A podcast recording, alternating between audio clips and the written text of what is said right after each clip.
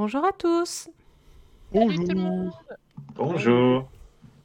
Coucou. bah, Bonjour à tous et bienvenue donc dans cette émission euh, voilà, du 15 novembre. On les appelle par la date du jour maintenant, sinon on s'y retrouve plus sur les podcasts. Donc euh, merci de nous rejoindre à tous. Euh, donc comme je viens de le dire, l'émission est euh, disponible sur Twitch en temps réel, euh, en, re- en replay sur Twitch et sur YouTube de manière plus définitive, et aussi sur euh, les plateformes de podcast habituelles. Donc euh, merci à tous de, nous, rejoindre de plus en plus nombreux chaque dimanche. Ça nous fait très plaisir. Cette semaine, euh, bah, un peu comme la semaine dernière, c'est un peu un, stream différent, enfin un stream, un- une émission un peu différente. On va traiter l'actualité de la, semaine, hein, comme promis. Et vous l'avez vu, si vous avez vu le, planning, on accueillera aussi encore une fois un développeur qui nous présentera son, son- sa petite entreprise, c'est les jeux qu'il a déjà sortis et le jeu qu'il va sortir sur Nintendo Switch d'ici la fin du mois. Donc il nous rejoindra sûrement euh, dans... dès la deuxième partie de l'émission. Et voilà, donc vous pouvez déjà préparer vos questions, et puis euh, que ce soit sur l'interview ou euh, sur les, les, sujets qu'on va traiter, voire même les sujets qu'on ne traitera pas, euh, ce sera dans la rubrique questions-réponses. Euh, bah écoutez, euh, je pense que... Ah non, j'ai j'ai pas fait le plus important. Je ne vous ai pas présenté notre magnifique parterre de journalistes aujourd'hui. Nous avons Akiko, Akiko qui est euh, Salut. derrière la souris, euh, qui euh, se- nous promet de ne pas s'endormir aujourd'hui. Euh, on a Lordo, l'invité euh, qui s'éternalise et qu'on qu'on internise, voilà. Salut à tous. On a euh, notre magnifique euh, Tiplouf euh, en folie, euh, Léa. Oui, salut tout le monde. Et euh, cette semaine, euh, pour avoir une tête nouvelle, on a Parco euh, qui a promis de ne pas chanter. Salut. Oui, non, je, je, je vais tenir mes cordes vocales bien cachées. Bonjour à tous en tout cas, bonjour à, bon, on va dire bonjour à tous ceux qui sont dans le chat. Hein. Parco, Parco, Fanté, Amasekai, euh, Parco qui était déjà là, Marco Pepito euh, qui nous a rejoint à l'instant et on en profite d'ailleurs, je ne l'ai pas fait tout à l'heure, pour nous remercier Mar- Parco Pepito et aussi, euh, je l'avais en début, je l'ai plus, euh, Stumps et Cyril qui nous ont rejoints euh, lors du stream juste avant. Et non, on ne réclame pas euh, de chansons de Parco. Et bonjour à Spouli aussi, que j'ai oublié. Voilà, voilà. Euh, on peut y aller, euh, Kiko, euh, puisque le programme est assez chargé euh, cette semaine encore. Et on commence avec Pikmin 3. Euh, on voulait revenir un petit peu sur le jeu préféré de Lordo, puisque euh, ce qui est très intéressant de- à voir, c'est que le jeu euh, cartonne euh, beaucoup plus qu'on ne l'aurait euh, attendu. Euh, le jeu se vend, bon, on n'a pas vraiment de chiffres, mais il se vend quand même relativement bien euh, en Europe et aux États-Unis. Euh, il fait des chiffres comparables à ceux de la Wii U, sachant qu'à l'époque de la Wii U, personne n'achetait sur l'eShop et que de nos jours, surtout en ce moment avec euh, les pandémies et confinements et autres, on a quand même beaucoup plus de tendance à acheter les jeux euh, en ligne. Et pourtant, euh, le jeu fait des stats similaires, voire meilleures en physique sur Switch. Et surtout au Japon. Au Japon, le, jeu, il, est déjà, il plus de 239 000 ventes en même pas deux semaines. Euh, c'est pas un record pour la série, mais c'est vraiment en bonne voie. Euh, voilà, pour le... il a déjà battu euh, Pikmin 1, non, Pikmin 2 et Pikmin 3. euh, il reste plus que Pikmin 1, entre guillemets, en termes de vente, qui était pourtant un jeu de line-up, donc qui avait bien marché. On estime que le jeu le, le battra d'ici 2-3 semaines. Donc, la bonne nouvelle dans tout ça, c'est que ce remake se vend. Il se vend même plutôt bien. Et donc, euh, la question suivante, c'est la suite. la suite, puisque très attendue, très demandée. Euh, surtout très teasé à la fin de, de Pikmin. Ouais, à la fin de Pikmin 3, c'est un gros teasing du 4 hein, quand même. Et, euh, et on, on avait dit hein, ici et, et même dans d'autres à d'autres endroits que voilà cette ressortie, c'était aussi euh, pour Nintendo l'occasion de tester un peu la popularité hein, d'un jeu. Et donc il s'attend quand tu sors un remaster, tu tu t'attends tu t'attends quand même à, à voilà à, fa- à faire moins de ventes. Et là ils font plus de ventes et ça se vend bien. Le, public répond présent. Donc oui, je pense que je pense que Pikmin 4 euh, euh, devrait, euh, enfin en tout cas chez Nintendo, si ils n'ont pas fait le test pour rien, ça va sûrement, ça va sûrement traverser les esprits. Pour répondre un petit peu à, à Rocado, bonjour à toi, qui est dans le chat, le fameux 4 soi-disant prêt depuis des lustres. Faut faire attention, hein, c'est Miyamoto qui avait dit ça. Déjà, dans un premier temps, Miyamoto, euh, on ne sait pas s'il est encore euh, loquace au niveau du, du cerveau. Hein, euh. il, le- il met sur tu la- dis ça. Ah oui, non, mais ils le mettent sur la, ils le mettent sur le côté, euh, pas mal. Enfin, il est plus, il est plus dans aucun projet. hein. Il avait dit ça en 2006. Euh, non, pas en 2006, en 2016. Il avait dit que Pikmin, euh, le prochain Pikmin était prêt. Alors après, le problème, c'est que euh, qu'est-ce que c'est que le prochain Pikmin? Est-ce que c'est, euh, 3DS qui Pikmin est sorti. 4 ou est-ce que c'est voilà, est-ce que c'est Pikmin qui effectivement est sorti l'année d'après et euh, euh, qui euh, donnera euh, qui donnera pas mal de boutons à pas mal de fans de Pikmin, euh, si bien qu'on on l'oublie tout le temps donc euh, on sait pas trop. Après, euh, j'imagine que l'équipe d'Aya Pikmin euh, ne, fout sûrement pas euh, rien. Et s'ils sont sur un autre jeu, le, le studio qui s'est occupé du portage, il a fait un bon boulot, pardon, il a fait un bon boulot et, euh, et, euh, voilà, je pense qu'ils peuvent reprendre le moteur en l'améliorant un petit peu et puis faire un Pikmin 4 sans aucun problème. Enfin, c'est mon avis. Euh, Quelqu'un a-t-il quelque chose à dire par rapport à Pikmin? Pikmin, c'est trop bien. Oui, d'accord. Faut bûcher, oui. On a les Non, deux. pour être un petit peu plus constructif, euh, après, c'est pas vraiment une surprise dans le sens où Pikmin 3, si je ne dis pas de bêtises, était sorti sur Wii U et uniquement sur Wii U, sachant que c'était pas forcément la meilleure console pour sortir un jeu, puisque c'est pas une console qui s'est très bien vendue, etc., etc., même si le jeu en lui-même était très bon. Et là, bien entendu, sur Switch, il se vend mieux, puisque la Switch vend mieux tout base et, et surtout des, des jeux comme ça qui se prêtent quand même très très bien à, une Switch quoi. Mais moi je ne suis absolument pas surprise de son succès. Ouais, alors moi je, je reste. Alors je suis très content qu'ils aient mis le multijoueur pour toute la campagne. Ça c'est quand même formidable pour ceux qui veulent le faire à deux, bah, surtout en ce moment avec. si on se retrouve coincé à la maison en confinement euh, avec euh, madame, bah voilà, on se dit qu'on peut faire l'intégralité du, jeu- à, plusieurs. Ça c'est une bonne nouvelle, par contre, euh, c'est vrai qu'on on en a déjà parlé, hein, mais il y a quelques modes qui se mériteraient de se faire en ligne. Alors en ligne uniquement avec les amis, mais en ligne quoi. Par exemple, le mode bingo, j'ai envie de le faire avec, avec des gens de l'équipe, avec Léa, avec, enfin, j'ai envie de, le faire. Par contre, là, tout seul chez moi, je le ferai pas. Et c'est pareil, les, alors, les missions supplémentaires sont intéressantes, le contenu ajouté, euh, on sent que du coup, l'équipe qui s'occupait du portage a fait des missions euh, classiques et des missions euh, un peu différentes avec des, manières de jouer un peu différentes. Donc ça, c'est une bonne nouvelle. Ça veut dire qu'ils sont motivés pour faire des choses intéressantes. Mais voilà, c'est dommage de ne pas pouvoir faire tout ça.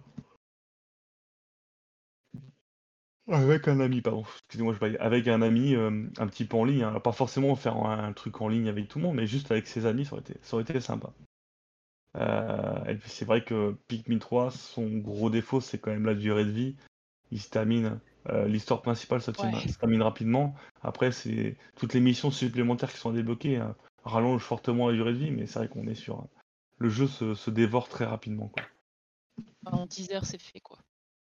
Ouais, en 10 heures, l'histoire principale est faite. Après, effectivement, si tu veux faire toutes les missions euh, ajoutées, euh, le- les missions avant l'histoire, les missions après l'histoire, euh, voilà. C'est un peu plus long, mais c'est vrai que c'est pas non plus le jeu, c'est pas Breath of the Wild 2, quoi.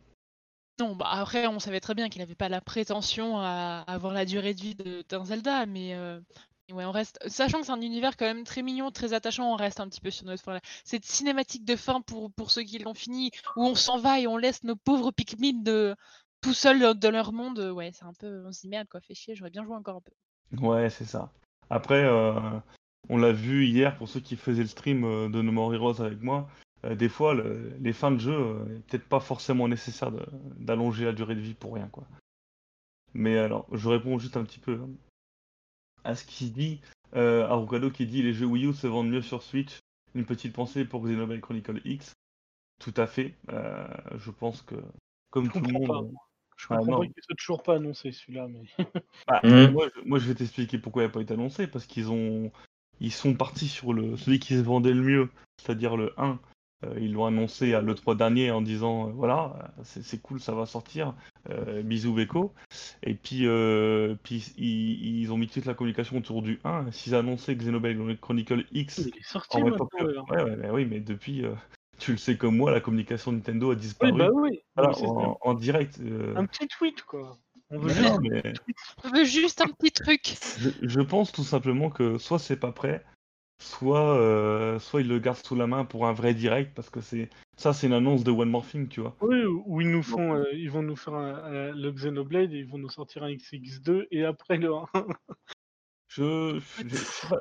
Vu les ventes, quand même, euh, un, un X2, c'est quand même. faut- Je pense qu'il mieux vaut partir sur un Je Chronicle trouve que c'est 3. risqué aussi. Ouais, mieux vaut partir sur un Xenoblade Chronicle 3 que sur un X, quoi. Le X, c'était bien, c'était un spin-off avec des gros robots, tout ça et tout, c'était très bien. Mais je suis pas sûr que le succès sera rendez-vous s'ils font un X2, quoi.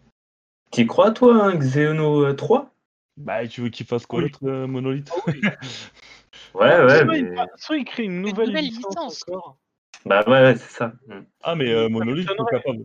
Mono- Monolith, avant de faire les Xenoblade, euh, ils ont fait euh, Disaster Day Crisis, ils ont fait pas mal de bons petits jeux, mais pas. euh, voilà. Ils, ils ont. Ça, ça va devenir une grande saga, Ouais. hein, Xenoblade. Ouais, Xenoblade, pour moi, c'est une grande saga. Euh, c'est la. En termes de qualité, c'est la, la suite spirituelle de ce qu'ils faisaient sur Battle Kaitos, licence qu'on peut pas voir revenir malheureusement euh, parce que ça appartient à Namco Bandai. Mais, mais voilà, aujourd'hui, je pense que Xeno, euh, oui, ils vont faire un 3. Je pense qu'ils vont faire un 3. Et Après, c'est vrai que les Xeno, ça a été, euh, il y a eu, il y a eu moult Xeno différents aussi, avec les Xenosaga, les Xenogear. Oui, mais c'est pas, c'est même pas la même série officiellement, quoi. Bah, parce qu'ils ont perdu les droits, mais en soi, ils pourraient nous sortir un nouveau Xeno quelque chose aussi, quoi. Tout à fait, tout à fait. Maintenant, euh, quand on voit que Xeno euh, est une série avec deux opus majeurs, euh, un DLC standalone et un X euh, en spin-off, donc c'est-à-dire trois jeux et demi, et que ça s'est vendu mieux que de nombreuses séries comme F-Zero, comme même Lost et Star Fox, tu te dis que Nintendo, ils vont forcément capituler. Enfin, ils vont, ils vont en profiter, c'est clair et net. C'est, c'est- ce serait C'est-. Pour moi, C'est le grand RPG de chez Nintendo hein, maintenant. hein. C'est ça. Mais euh, aujourd'hui, au Japon, euh, entre Final Fantasy et Xenoblade, euh, entre Final Fantasy qui, pour les, pour les Japonais qui aiment le JRPG, s'éloigne de plus en plus du, du RPG, et la Xenosaga, qui est une série, enfin Xenoblade, pardon, qui est une série beaucoup plus récente, et qui, bah, à chaque épisode plaît énormément, je peux te dire que c'est quand même. Voilà, cette série, en très peu d'opus, c'est installé dans le, dans le, Ah oui, dans le bah, paysage du, du JRPG, quoi. maintenant, dans le JRPG japonais, il nous reste que Tales of et Xeno. hein. Et Dragon Quest, quand même. Oui, c'est vrai qu'il y a Dragon Quest aussi. Dragon Quest. T'as Ouais. failli te faire tuer par les à distance, donc euh, voilà, voilà. Bon, on va peut-être euh, arrêter leur sujet sur Xenoblade. et euh, on va lire. Donc, Fanté nous disait qu'il avait découvert euh, ce Pikmin avec cette version Switch et qu'il l'a trouvé sympa et que s'il y a un 4, il le prendrait certainement. Je pense qu'il y a beaucoup de monde qui sont comme ça. Je crois que toi aussi, hein, Léa, t'as découvert un peu du coup. euh, Ouais, bah moi je, connaissais parce qu'on avait énormément parlé, mais n'ayant pas eu de Wii U, j'avais pas pu du coup faire le 3 et, euh, et revenir sur Wii, c'est quand même un petit peu difficile, je vais pas vous mentir. Et du coup, j'étais très très content de de- d'avoir un Pikmin enfin sous la main euh, sur Switch et ça a été un grand plaisir. D'accord, bah, tant mieux du coup. Euh, Bon, il y a Rukalo qui dit qu'il y a un nouveau Xenotruc, pourquoi pas effectivement. Euh, Alors Kuro qui précise que le Japon est encore très FF et DK. Euh, Pour lui, enfin, d'après lui, ils ont déjà teasé Xenoblade 3, donc voilà, je pense. qu'il- Et que Telsoft, la série Telsoft est en déclin, c'est vrai qu'on le ressent de plus en plus. Les Telsoft ont un peu du mal. Et euh, c'est pour ça d'ailleurs qu'ils ont euh, annoncé Telsoft Ares, je crois, qui, euh, mine de rien, euh, que ce soit graphiquement ou en termes de gameplay, semble renouveler un petit peu, euh, un, un petit peu cette licence. On lui souhaite de réussir autant que Atelier Risa a, a changé la licence Atelier. Quoi. Ouais. Rise, dit, voilà. Bon, bref. Changeons de. ah, Restons, voilà. Pikmin, on a fait le tour, on a même un peu trop tourné. Euh, Parco, tu... on t'a pas entendu sur Pikmin Oui, bah écoute, Pikmin, moi, bah, de toute façon, euh, ce que vous avez dit, et notamment la partie Wii U, euh, qui bah, c'est logique du coup qu'ils réussissent. En plus, c'est l'arrivée de Pikmin sur la Switch, hein, finalement. Donc, euh, donc euh, et en plus, dans une période un peu particulière avec le Covid et du fait que bah, euh, avant Pikmin, la dernière grosse licence, euh, c'était Paper Mario, quoi, Triste euh, Paper Mario. Voilà, donc du coup, euh, il y a plein de gens qui à la fois voulaient découvrir euh, Pikmin. Moi aussi, je connaissais pas trop la, la licence que de nom. J'ai testé la démo et bon, j'ai je suis pas comme Lordo, mais bon, ouais, je trouvais ça, euh, je trouve ça un peu cher pour ce que c'est, donc euh, j'ai pas pris. Mais, euh, mais du coup, oui, c'est pas étonnant. Et comme, comme Fanté, euh, il y, a plein de gens qui ont voulu découvrir et, euh, et qui se sont laissés tenter. Ouais. C'est vrai que en fait, ce jeu-là, c'est quand même une ode euh, à la stratégie euh, entre guillemets simpliste et, au, et à l'exploration. Après, c'est vrai que si tu rentres pas dans le moule, euh, c'est voilà. Ce jeu, je vais pas dire que Pikmin c'est un jeu de niche, mais c'est vraiment ça, ça s'adresse à un public particulier, quoi. Euh, Mhm.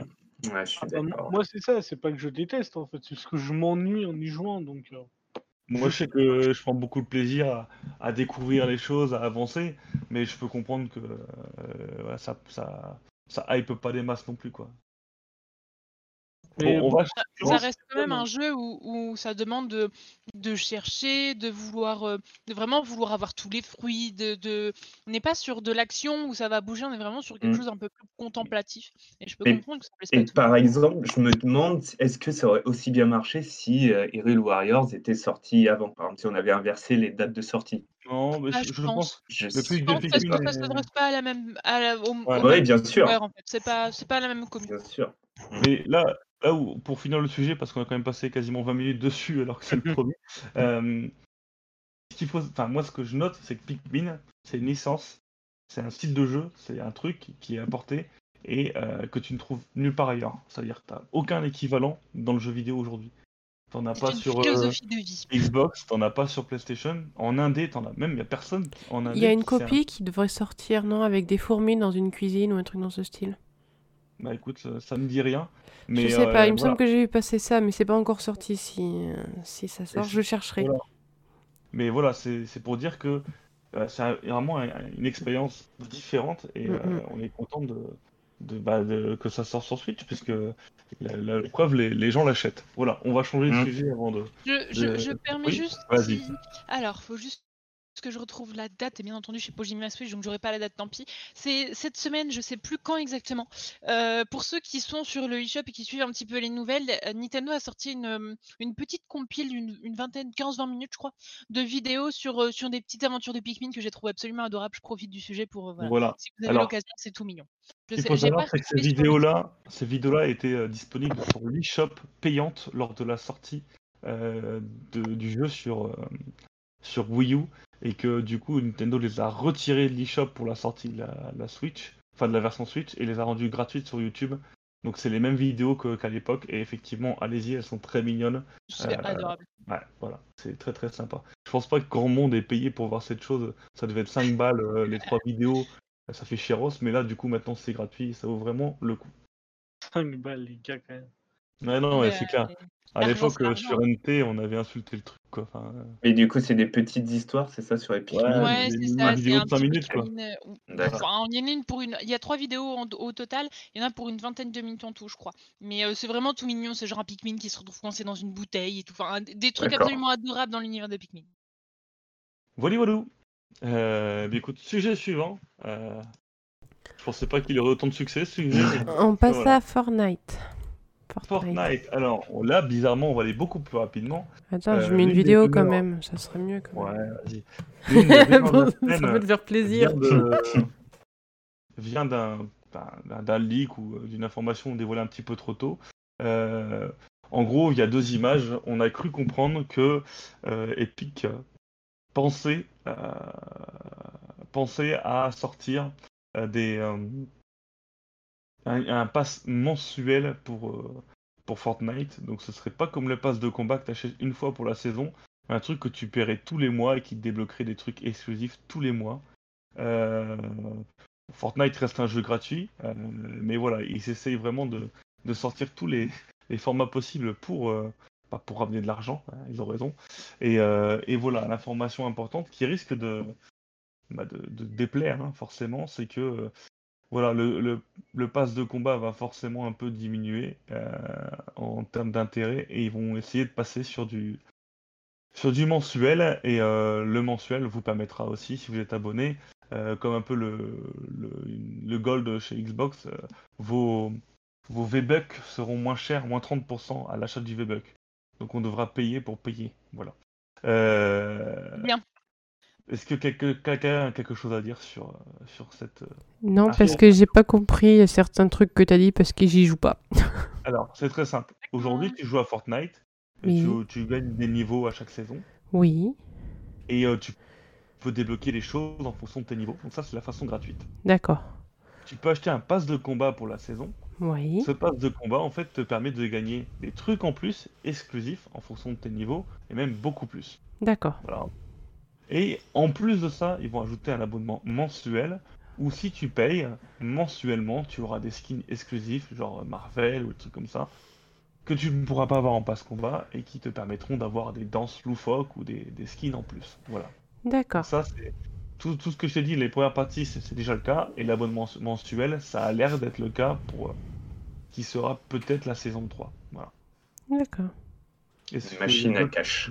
Ah oui, mais Ça, marche. euh, Bah oui, oui. vont pas s'en priver, hein. Si, si les gens, franchement, si ça intéresse des gens, tant mieux pour eux. hein. Ah ouais, non, mais Ah oui, oui. ouais, finalement, euh, ils, ont, ils ont bien retourné le truc parce que Ça permettra d'avoir euh, des serveurs corrects aussi, quoi. Oh bah ils ont non, mais ils ont tout ce qu'il faut, euh, Fortnite. Ils Ouais, sont mais bon. thunes, je pense, mais. Ouais, ouais, non, mais ils font tout pour que ça marche et euh, tant mieux pour eux. Euh, on va pas se mentir, c'est pas forcément euh, le truc qui nous touche nous, hein, euh, mais il y a quand même beaucoup, beaucoup, beaucoup de joueurs et, euh, et euh, si ça leur plaît, tant mieux quoi. voilà. Comme dire au cadeau, encore un truc pour Archie, tout à fait. On va changer de sujet, hein, je pense que malheureusement on n'est on n'est pas un site assez spécialisé Fortnite pour pouvoir en débattre un peu plus. Aborder le sujet, c'est ça. Mais euh, il fallait le, il fallait l'aborder quand même. Les skins Marvel sont magnifiques. Ouais, les skins Marvel sont Mm. intéressants. Ah, il n'y a, pas encore Batman des Marvel, donc je comprends pas trop. Parce que Batman et Harry Potter, ça devrait arriver en même temps que euh, c'est du Marvel, non? Bah, logiquement, oui. Ouais, ouais. Alors, sujet suivant, du coup, c'était quoi? C'est Ah, Metroid. rumeur. Rumeur quand tu nous tiens. J'ai la vidéo 3DS, est-ce que je la mets? Oui, mais là, mais là, mais là. Alors, euh, Nintendo a, euh, c'est assez rare pour le dire, fuité euh, une sortie, entre guillemets, euh, de Kirby Fighter 2 euh, début de début euh, septembre octobre pour une sortie quasiment dans la foulée. Donc on a dit oh mon dieu, oh mon dieu, c'est c'est- Nintendo ils leak maintenant, ils font des erreurs, tout ça, tout ça. Et donc euh, les gens sont à l'affût maintenant. Et euh, début de semaine, euh, Nintendo a présenté euh, un article sur la boutique américaine. Donc sur la boutique américaine, vous pouvez euh, acheter directement d'articles physiques et vous envoyer par la poste. Et dans l'un des articles, il y avait un set Nintendo Switch Metroid. Donc c'est-à-dire une coque, tout ça, tout ça, tout ça. Et en image d'illustration, on a eu euh, le plaisir, entre guillemets, la, chance, je ne sais pas comment dire, mais on a eu une, image de Switch avec euh, une image de l'intro de Metroid Samus Return qu'on voit actuellement à l'écran, euh, qui est une sortie sur 3DS, et une image retouchée avec donc graphiquement un peu plus beau et surtout l'image adaptée à l'écran de la Switch. Ce qui veut dire que soit euh, Nintendo a euh, lancé ce truc un peu trop tôt et il prévoit de, de sortir cette version-là euh, sur Nintendo Switch euh, pour euh, la fin d'année ou pour début d'année prochaine, histoire de, de faire patienter avec un très bon jeu euh, qui est Metroid. Soit euh, le- il y a un stagiaire qui se fait chier à, à faire un truc complet pour Metroid, sachant qu'aucun jeu euh, Metroid n'est disponible pour l'instant sur Nintendo Switch, et euh, à adapter, euh, améliorer graphiquement l'image et euh, adapter l'image à l'écran de la Switch. Ça vous vous faire votre propre idée. Moi, je pense quand même. Alors là, je vais vous dire un peu ce que je pense. Ce qu'il faut savoir, c'est que voilà, ce jeu-là, il est sorti en 2017, en septembre 2017. Septembre 2017, la Switch existait déjà. Donc, y a, le jeu s'est bien vendu, mais je pense qu'il a complètement perdu son potentiel de vente de par euh, le fait que la Switch était déjà disponible et que beaucoup de gens comme moi euh, n'ont pas euh, mis 40 balles pour un jeu de 3DS, sachant que la Switch était sortie. Revenir en arrière, franchement, ça fait, moi, ça m'a fait mal au cul. J'ai pas réussi à le faire pour de nombreux jeux pourtant que j'attendais. Donc, je pense qu'il y a pas mal de gens qui se sont pas dit, je vais mettre 40 euros là-dedans. Ce qu'il faut savoir, c'est que Samus Return Metroid, c'est le remake du 2. Donc c'est le seul remake du 2 qui existe. Le 2 étant un jeu Game Boy. ce jeu a vraiment été refait de manière très très jolie. et il y a eu même des améliorations de gameplay par rapport à une version forcément sur Game Boy qui était peut-être un peu moins bah, forcément moins dans les standards du, du, moment. Mais voilà, c'est un jeu que je peux vous conseiller sur 3DS et que forcément on attendra beaucoup euh, sur Nintendo Switch si euh, s'ils font un portage à 20 balles, bien entendu. Je pense que beaucoup de gens sauteront dessus. J'en profite avant de donner la parole à tout le monde pour dire euh, Chaos, effectivement, Batman, c'est pas du tout Marvel, c'était un troll, comme Harry Potter, comme voilà. Et on remercie Itachi Uchiwa euh, le seul, l'unique, le vrai, euh, qui est revenu d'entre les morts pour s'abonner sur notre chaîne. Merci beaucoup à lui. Et merci à Clarky aussi. Voilà, alors qui veut euh, donner son avis sur Metroid Samus Return potentiellement sur Nintendo Switch? Ne vous battez pas. Bah, moi, moi, ça m'étonnerait pas. parce que justement, on parlait de Pikmin tout à l'heure, pour moi, ça serait la même stratégie. C'est-à-dire reprendre un jeu d'une licence qui n'existe pas encore sur la Switch. Un jeu qui a, pas trop mal marché, mais euh, qui aurait pu mieux marcher. Et euh, on le ressort avant la sortie euh, potentielle d'un nouvel opus. donc pour moi, c'est vraiment la, ça serait la copie de la stratégie de Pikmin 3. Alors, par contre, là où je suis pas forcément d'accord, c'est que l'avenir de la série Metroid, on, le connaît, puisque Metroid Prime 4 est annoncé depuis de longue date et devrait sortir l'année prochaine. Donc on est moins dans le flou que Pikmin. Mais oui, effectivement. Euh, en tout cas, je vois des similitudes avec, euh, avec la sortie de Pikmin. Donc euh, voilà, donc, ça m'étonnerait pas et ça serait, ça serait une bonne nouvelle. à l'inverse de Pikmin, ça permettrait de faire patienter les gens qui attendent déjà depuis je sais pas combien de temps. Tout à fait. C'est étonnant celui-là et pas la Metroid Prime trilogie qu'on attend. Quoi. Ouais, mais peut-être qu'il n'y a que ça qui a fuité et qu'il y aura tout. Oui, oui, non, mais possible. Mais c'est vrai que je trouve, ça étonnant que ça, ça fuite avant finalement la trilogie qui, pas euh, qui est plus proche finalement de Metroid Prime. T'as pas tort. Mais bon, après, moi je l'ai fini déjà sur 3D, j'ai adoré. Enfin, c'est un vrai bon. Moi, je reste sceptique sur cette fameuse Metroid Prime trilogie parce que effectivement, ça me semble judicieux de le faire, mais parce qu'il y a un mais, euh, ce qu'il faut savoir, c'est que euh, déjà de l'époque de la Wii, ils avaient perdu les droits de le. Il y avait eu un problème de droit. Alors je sais pas d'où ça ah. sort, puisque tout leur appartient. Mais je sais pas si vous vous souvenez, on avait eu euh, des informations comme quoi cette édition ne serait pas rééditée. Et du coup, je je, sais... je ne sais pas pourquoi ils le sortent pas. effectivement, peut-être qu'ils le sortiront l'année prochaine, un peu dans un direct comme on a vu No More Heroes 1 et 2 sortir comme ça de nulle part pour parler de, du No More Heroes 3. Je pense que le jour où ils vont montrer des images de Metroid Prime 4 dans un direct, on aura euh, le trilogie euh, qui nous attendra sur l'eShop. De quoi? Le 4 peut être nommé et être un nouveau départ en fait pour les Metroid Prime et du coup ne pas avoir besoin de sortir les trois premiers aussi. Je les vois vraiment le faire. Comme on n'a aucune image du jeu, je pense vraiment qu'ils vont faire comme euh, No More Heroes, voici enfin les premières images de No More Heroes 3. Et tiens, là, euh, euh, les premiers jeux Prime sont disponibles sur l'eShop. Je pense que ça passera comme ça. Quoi. Ouais, euh, s'ils si, si, le sortent pas, je pense qu'il faut qu'ils fassent un renouveau de la licence, donc changer le nom. Ah oui, oui. Prime 4 et puis ne pas que ça soit pas une suite finalement. quoi. Ou que ça puisse se jouer sans. Oui, oui. Alors après, tu vois, ce jeu-là, je le vois bien sortir dans un petit direct comme ça, parmi les petites annonces euh, limite indé, quoi, tu vois, c'est genre un, jeu vendu 20 balles sur l'eShop, pour moi pas plus. Ah, le Return, ouais. Le ouais, Return.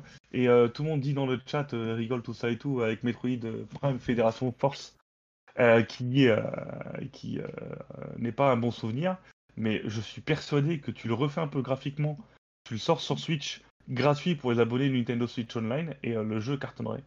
Ah je cartonnerai parce que ça reste du multijoueur à 4, ça reste des petites missions à faire à, 4. Euh, et donc, euh, je pense que les gens. Euh, ou alors, soit pas cher, soit gratuit pour les, pour les abonnés Switch Online, je pense que ça marcherait super bien. Et il était à 40 euros hein, sur la 3DS, c'est ça que tu as dit Oui, c'est ça. Ouais. Voilà, je pense qu'on va changer de sujet parce que parce qu'on avance très difficilement, sauf, sauf évidemment si Léa ou Akiko a quelque chose à dire par rapport à, à cette série que j'imagine bah, J'en ai fait qu'un, moi, qui m'avait plu à l'époque, mais ça devait être sur euh, Game Boy, je crois. Donc c'est celui-là. Donc, euh, je l'avais bien aimé hein, à l'époque, mais euh, maintenant, euh, bah, c'est plus trop mon truc, quoi, en fait. C'est- D'accord. J'aime. Enfin, ils sont sympas, mais je suis moins dans ce genre de jeu, en fait. C'est pas la licence, c'est vraiment le genre de jeu qui me, qui me plaît moins qu'avant. Ok. Et Léa, à combien d'années-lumière te situes-tu de, de Metroid? Alors moi, tout ce que j'aurais à préciser sur Metroid, c'est que c'est extrêmement difficile à dessiner. Je sais pas qui a essayé hier soir, mais c'était très moche et c'était surtout très difficile. Voilà, pour ceux qui ne comprennent pas la référence, je vous invite à regarder le replay de notre... de... Ah, La d'hier. c'est ça. Sur, Alors, euh, À savoir Petit que actuellement, Ludi est en train de découper chaque image pour qu'on les mette sur les réseaux sociaux pour que vous puissiez vous moquer. Voilà. Voilà, voilà. Mais je connais pas, je n'ai jamais touché à cette licence et je pense que je n'y toucherai jamais parce que c'est pas du tout mon jeu. Voilà, Ok, voilà. ok. Eh ben, écoutez, je vous propose de passer à la suite avec euh, une, une information rapide. hein, euh, juste un petit kiff. Salut Juju euh, de Atelier Risa 2 qui a présenté son nouveau trailer. Donc on va passer rapidement puisqu'il n'est pas très très long. Euh, voilà, Atelier Risa 2, euh, nous je crois que c'est un trailer basé sur le, combat. Donc ça nous permet de redire que Atelier Risa 2 arrive en début d'année prochaine, le 21 janvier. Que encore une fois, ils ont remodifié le système de combat un petit peu plus pour, pour gommer les, défauts. Et voilà, le jeu est beau, le jeu est traduit en français, la licence a repris vie avec euh, le dernier opus qui est Risa 1. Et donc c'est une suite qui se passe quelques années après euh, Risa premier du nom. Euh, comme le dit euh, notre testeur actuellement sur ce jeu, euh, ces quelques années ont été bénéfiques pour le, le décolleté de, de notre héroïne préférée. Et euh, surtout, euh, la preview est en cours de rédaction. On est actuellement en train de finir cette preview et donc vous aurez très rapidement des informations sur Atelier Risa 2. Voilà. Et bonsoir Mélone. Bonsoir Mélone, bonsoir Juju. Voilà. Euh, on, va, on va attendre la fin de cette vidéo euh, rapidement. Je pense qu'elle est très très courte. Euh, Lordo, Elle est un peu longue quand même. Ah bon d'accord. On a la Bon, moitié. Lordo, hein. dis-nous ce, que- dis-nous ce que tu penses de bien de Atelier Risa. Ah, chaque semaine, il m'intéresse. Il faut toujours que je fasse le premier, mais euh, en tout cas, celui-là, il, me- il me donne de plus en plus envie. euh. Je trouve que le gameplay a l'air encore une fois cool. Mm, mm. Pour avoir fait le, un ancien là, euh, en test euh, pour, pour le site, où j'avais pris une douche froide, parce qu'effectivement, c'était un gameplay très daté, et en- du coup, en remaster, bah, le gameplay était toujours aussi vieux. Bah là, là, ça a l'air vachement bien, c'est joli, c'est propre, comme tu l'as dit, en plus, c'est le moteur de Fairy Tail, ça se voit. Ah Mm. mais en plus beau, hein, franchement. euh, Ouais. Ouais, donc euh, c'est pas mal, non Franchement, c'est cool. Ils ont fait un peu plus d'efforts. Le moteur de Fairy Tail était bien. En fait, ils ont pas fait beaucoup d'efforts hein, sur Switch, mais il Mais attends, le moteur de Fairy Tail, c'est le moteur de Risa 1, hein, donc euh, rassure-toi. bien. Ouais, c'est vrai, ouais. Ouais, Donc ouais. en fait, c'est plus Fairy Tail qui a pris le moteur de Risa, quoi. Mais voilà, en tout cas, euh, Mm. moi j'ai hâte de le faire. Ok, Mm. ok. Et toi, parcours du coup, puisqu'on a déjà entendu Léa et Bah là, pour le coup, la licence, je la connais vraiment pas. Et, euh, et, et- mais euh, ce que, de ce que je vois, c'est vraiment trop JRPG pour moi. D'accord. Le J, le J est, trop, est trop gros euh, dans le RPG. C'est exactement ça, c'est du JRPG à 200%, donc si tu n'aimes pas le JRPG, fuis, tout à fait. Euh, pendant qu'on voit les costumes DLC euh, offerts avec les euh, Early Access, on va changer de sujet pour parler d'un jeu qui n'est pas sur Nintendo Switch, du moins pas encore, puisque eh il a été annulé au dernier moment sur Nintendo Switch pour être repoussé à 2021. Euh, c'est un jeu de Microïd, c'est le remake de 13 le jeu issu de la BD qui était sur GameCube. Eh bien écoutez, euh, Microïd a fait euh, du Microïd. Euh, Qu'est-ce que je veux dire par là? C'est-à-dire qu'ils ont pris un jeu qui était quand même qui avait un succès relatif. Il y a pas mal de fans qui ont beaucoup de souvenirs de ce jeu, beaucoup de gens qui ont beaucoup de tristesse puisque le jeu se finit avec un à suivre et qu'il n'y a jamais de suite. Et donc euh, bon voilà. Et ils font un remake graphique alors qu'on voulait une suite, pourquoi pas. Et euh, un peu comme Black Sad, euh, à une époque pas si lointaine, ils se sont complètement lourdés sur cette version, puisqu'elle est les versions console, hein, je parle, donc PC, Xbox, PS4, 5, 12 ou n'importe quel autre. Euh, le jeu est buggé à 200%. regardez sur internet, on trouve énormément de vidéos en mode running gag où euh, le jeu plante. Quand on avance, il y a des objets qui tombent en dessous de la table. Euh, quand on jette une bouteille sur un mec, il tombe n'importe comment. Enfin, le jeu est blindé de bugs. Le jeu n'est pas du tout fini. On comprend beaucoup plus pourquoi la version Switch a été repoussée. Parce que le jeu galère à tourner sur les consoles actuelles. C'est une, optimisation, une optimisation qui, qui, qui sort droit des enfers. Euh, Microïd a beaucoup de mal euh, avec ses développeurs, puisque c'est pas Microïd qui développe hein, directement, c'est euh, c'est des développeurs euh, tiers qui développent pour Microïd des licences. Pour celui-là, c'est Play Magic, je crois. ouais, à savoir qu'ils sont aussi en train de travailler sur Tintin, ce qui rassure peu. Mais là, Black Sad est sorti blindé de bugs. Akiko, euh, allez lire le test d'Akiko qui, qui en parlera. Ah ouais, Euh, j'avoue, il faut du courage chaque- pour le finir. ouais. Mais il est bien, hein, mais il faut du Il courage. y, il y a une mise à jour sur Black Sad. euh, Ah ouais, mais même avec la mise à jour. hein. Parce que le jeu est Ils ont sorti. promis une autre euh, mise à jour euh, Oh. qui n'est jamais venue. À chaque fois qu'ils publient sur Facebook ou Twitter, tout le monde les spam avec la mise à jour de Black Sad qui n'est jamais arrivée. Je pense que c'est la même chose. Je pense que les- le jeu en lui-même est très mal conçu et que tu peux mettre autant de patchs que tu veux. De toute façon, il est, il est mal foutu. Voilà. Euh, Tintin, c'est inquiétant. Euh, les tuniques bleues, on a vu en, stream il y a deux jours, c'est très inquiétant. Euh, le test qui va sortir normalement bientôt, le verdict est très mauvais. hein. Donc voilà, quand ils disent qu'ils s'occupent de faire un nouveau Tintin, personnellement, moi ça m'inquiète. moi ça m'inquiète beaucoup. C'est un peu le nouveau infogramme, on va dire. Euh, Microïd, c'est Siberia 3 et Black Sad, des jeux à la technique et à la ramasse. Très déçu de cet éditeur qui sort des jeux ultra moyens, nous dit Juju. Et on peut que, euh, que être d'accord avec eux. Et non, Arocado, les, les Schtroumpfs en mode film, c'est euh, Ubisoft. Ce n'est pas, ce n'est pas Et Microïd. Ça, ça peut pas toujours être eux, hein, ils sont plusieurs. avec les fesses. Mais euh, Mais c'est dommage parce que Microïd fait quand même sort des bons jeux. Euh, Il y a des jeux qui sont corrects. Euh, je vais- encore parler de ma, ma paroisse, mais qui veut gagner des millions, franchement, y passer. Euh, voilà, c'est pas grand chose à faire, mais c'est fait. Ils ont sorti aussi les, les My Universe, là, le, le jeu que Akiko a testé pour les maîtresses d'école, des choses comme ça. Ils sont très très bien pour les enfants. Voilà, c'est pas nul. C'est pas nul, mais euh, le remake de Titeuf l'année dernière, c'était une catastrophe. C'est vrai que on a l'impression que quand, dès, dès que ça touche de la BD, euh, c'est beaucoup plus compliqué. Alors, euh, je sais pas ce qu'ils font exactement, mais, voilà, on voulait vous en parler. Euh, Est-ce que quelqu'un a quelque chose à dire par rapport à 13 ou par rapport à Microïd et les BD Euh, moi, perso, c'est une licence que, j'aimerais toucher quoi, sur Switch. Et, et le- leur communiqué, je trouve ça plutôt rassurant, leur communiqué, mais est-ce que ça va, dans les actes, ça va suivre? Je ne sais pas. Mais du coup, bah, finalement, euh, tant mieux que les bugs soient arrivés euh, déjà sur les autres consoles, comme ça, ils vont aussi optimiser la version Switch en même temps. quoi. Euh, voilà. Mais euh, effectivement, 13, c'est une licence que les BD, j'en avais lu euh, beaucoup, beaucoup euh, à une époque. Et j'aimerais bien y toucher à ce, à ce jeu-là. Le jeu est très bon hein, de base. hein. Ah, le jeu, Ah moi, ouais, je l'avais ouais. sur GameCube, j'adorais. hein. Ouais, pareil. hein. Bah, j'ai pas eu l'occasion d'y toucher et j'aimerais, j'aimerais y toucher. Rassure-toi, Léa, Microïd ne touche qu'au BD et ne touche pas au manga. Donc ils ne Ah oui, sont bah, pas en train de façon. travailler sur euh, Full Metal Alchemist. de toute Comment- façon, ils se prendraient un procès. Mais Financièrement, une société comme ça qui enchaîne les bids euh, comme ça euh, tient, tient le coup. Ça, je...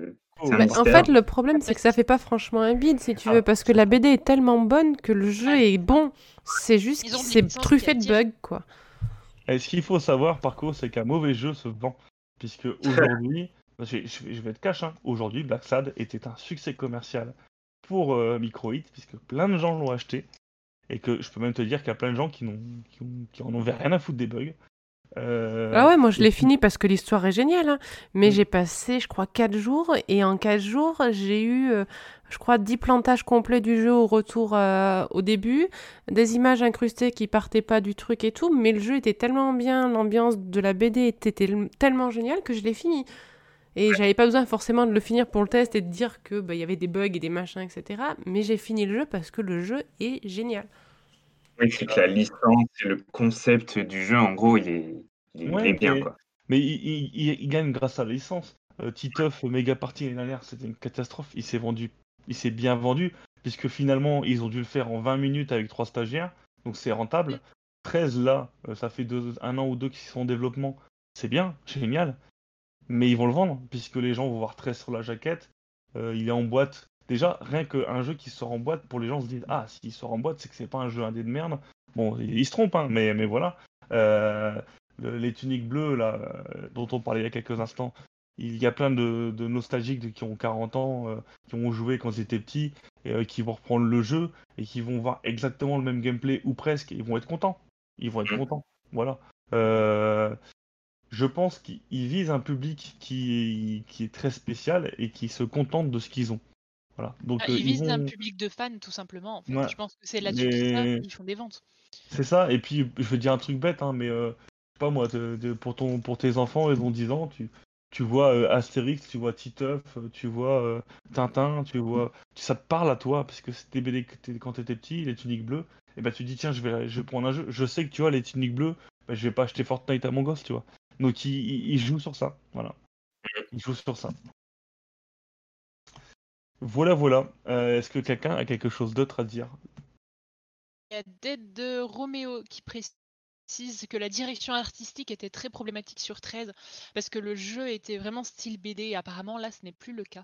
Ah bon Ils sont partis sur 13 GameCube, c'était du cel shading à 200%. Et là ils sont partis sur du cel shading mais euh, un peu mieux tracé, entre guillemets, moins BD et plus actuel en fait. Et euh, c'est vrai que même la style graphique est moins joli. Voilà. Voilà, voilà. Allez, on va changer de sujet, mais merci d'être Romero pour cette précision. On passe au Pokémon. Et on passe à Zarud. Zarud qui, euh, après un retard lié au Covid, euh, peut-être mhm. qu'il était tombé malade, euh, lance enfin sa communication. la communication, c'est le prochain Pokémon légendaire. Et comme tous les Pokémon légendaires, on va en bouffer dans tous les sens. donc, je crois que quelqu'un va mettre le lien sur le, sur le chat, mais il y a la possibilité chez Micromania de le récupérer en ligne. Donc euh, ça c'est pour ceux qui veulent absolument l'avoir en ligne. Sinon pour les autres, euh, il va débarquer dans Pokémon Go. Le film a été annoncé en France pour 2021. Donc Pokémon le film, Les Secrets de la Jungle, euh, sortira en 2021, sûrement en mai.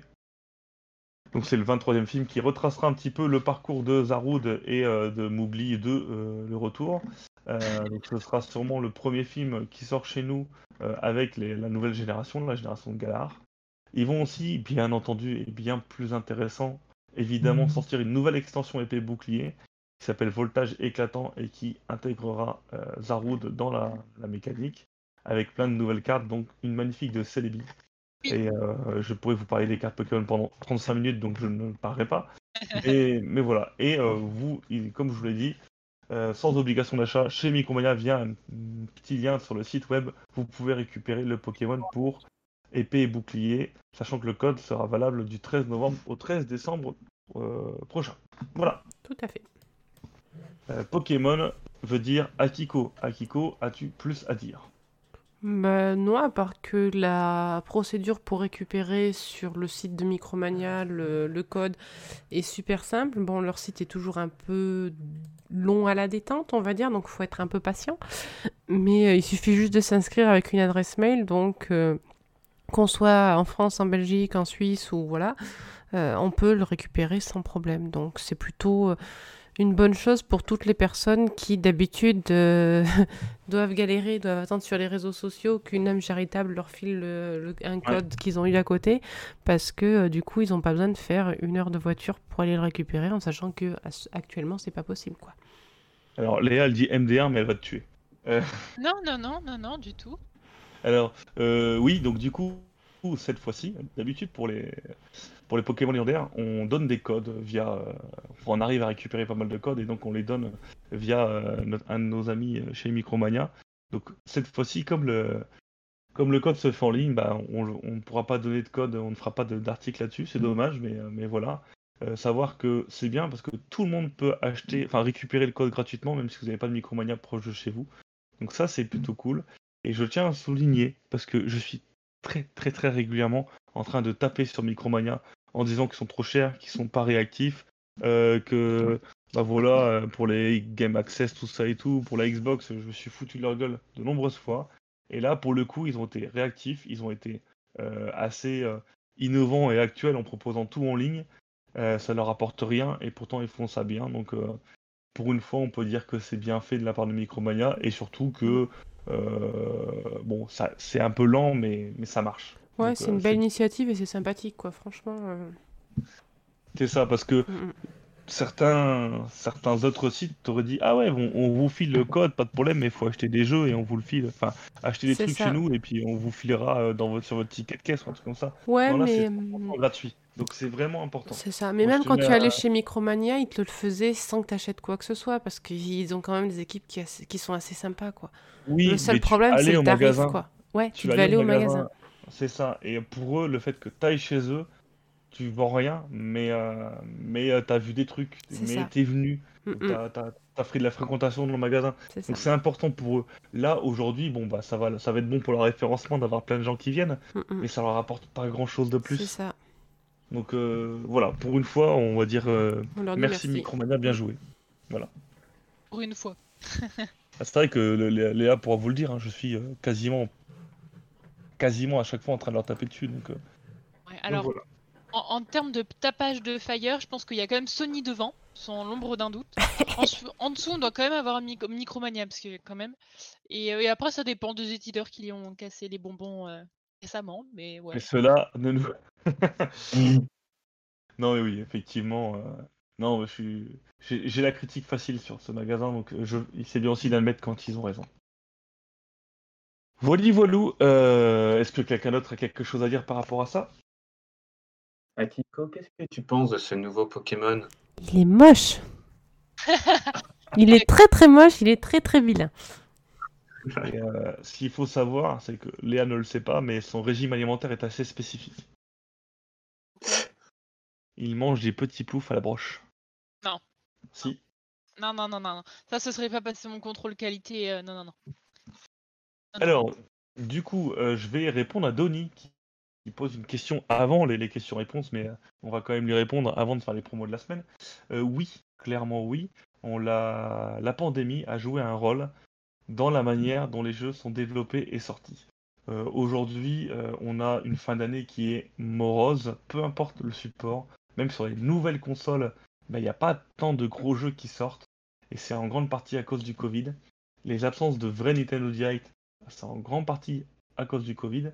Euh, je pense effectivement 13 euh, ils ont sorti l'argument du coronavirus, bien entendu, parce que c'est le seul argument valable et l'argument passe partout.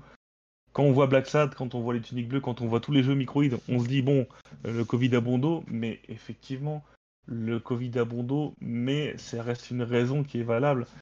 On a encore eu Capcom qui s'est exprimé cette semaine en disant que pour eux, Monster Hunter Rise, ils voulaient sortir pour Noël, pour ce Noël-ci mais avec l'impact de la pandémie, euh, des retards, tout ça, ils ont, ils mis à, fin mars. On voit quand même qu'il y a quand même du coup trois mois de retard. Et je suis persuadé que chez Nintendo, il y avait d'autres cartouches pour la fin d'année, mais que techniquement, de 1, ils n'ont pas pu les finir à temps. De 2, ils n'ont pas pu les annoncer correctement parce que sortir un jeu, c'est bien. Mais euh, quand il n'y a pas de com derrière, ça, ça C'est ça. Rien. Quand tu annonces, je sais pas, le nouveau Star Fox, tu l'annonces pas pour le sortir fin d'année. Tu l'annonces avec 3-4 mois d'avance. Euh, tu l'annonces à un E3 où il y a de l'audience, il n'y a pas eu de 3 cette année.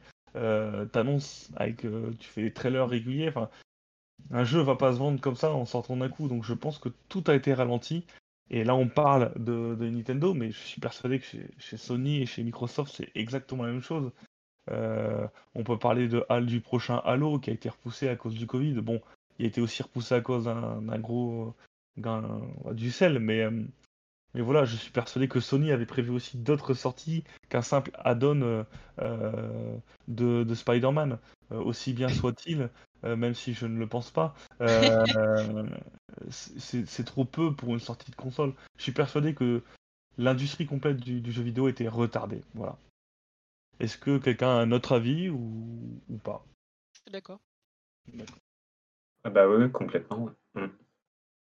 Alors du coup, euh, je lis un petit peu ce qui se dit, hein, mais euh... Golfal c'est pourri, mais c'est pas la faute du Covid. Ah oui, bah ça je, ne sais pas trop. Euh...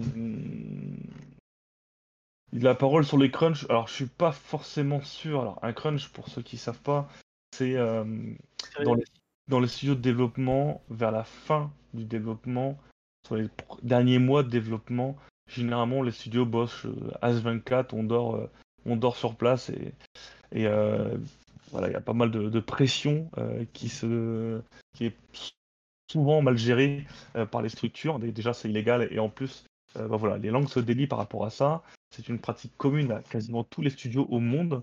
Euh, Il y a très peu de studios qui osent annoncer un report. Ce qu'a fait Nintendo avec Metroid Prime 4, c'est couillu parce que peu de monde le, le fait. Euh, mais voilà, il y a beaucoup de jeux, euh, le crunch c'est un problème. Euh, Il y a pas mal de studios pour qui euh, ils sont réputés pour ça maintenant. Donc c'est, c'est- c'est- Mais je suis pas certain que c'est ça qui ralentisse la, la- les jeux qui sortent actuellement. Quoi. À part pour Cyberpunk, qui sortira, euh, comme le dit euh, la jaquette, en 2027, c'est ça? Lordo 2077. Euh, Ah d'accord. Ne pleure pas, Lordo, ça ira. Ça ira. un peu. Et non, Akiko Crunch n'est pas du chocolat. Si. Oui, alors tu as raison, Arukado, ce n'est pas forcément euh, en fin de projet, ça peut être à n'importe quel moment du projet, tu as raison. Et on fait les petites promos, on en parle après. On fait les promos, on fait les promos, et puis on vous laisse un petit peu. Alors, préparez vos questions, préparez vos questions si vous le souhaitez, Euh, et on va faire vite fait les promos. Il y en a trois ou quatre, je crois, Trois. quelque chose comme ça. Trois, voilà. La première, c'est Abzu. Alors, on en a fait même un article tellement c'est. Voilà. Abzu est actuellement à 1,99€, ce qui est à moins bien. 90%. Euh, beaucoup, beaucoup, beaucoup de gens ont adoré Endless Ocean sur, Ni- euh, sur Wii U, sur Wii, pardon, et sa suite sur Wii. Beaucoup de gens attendent une suite de la part de Nintendo qui ne semble pas venir. Et Abzu, c'est un peu l'équivalent indé en plus poétique. Je crois que c'est voilà, des développeurs qui n'ont pas fait grand chose de plus, mais c'est vraiment un jeu qui est intéressant, poétique, il passe super bien sur Switch. Euh, donc forcément à 1,99€, Faut le on vous le conseille. Ouais. On vous le conseille.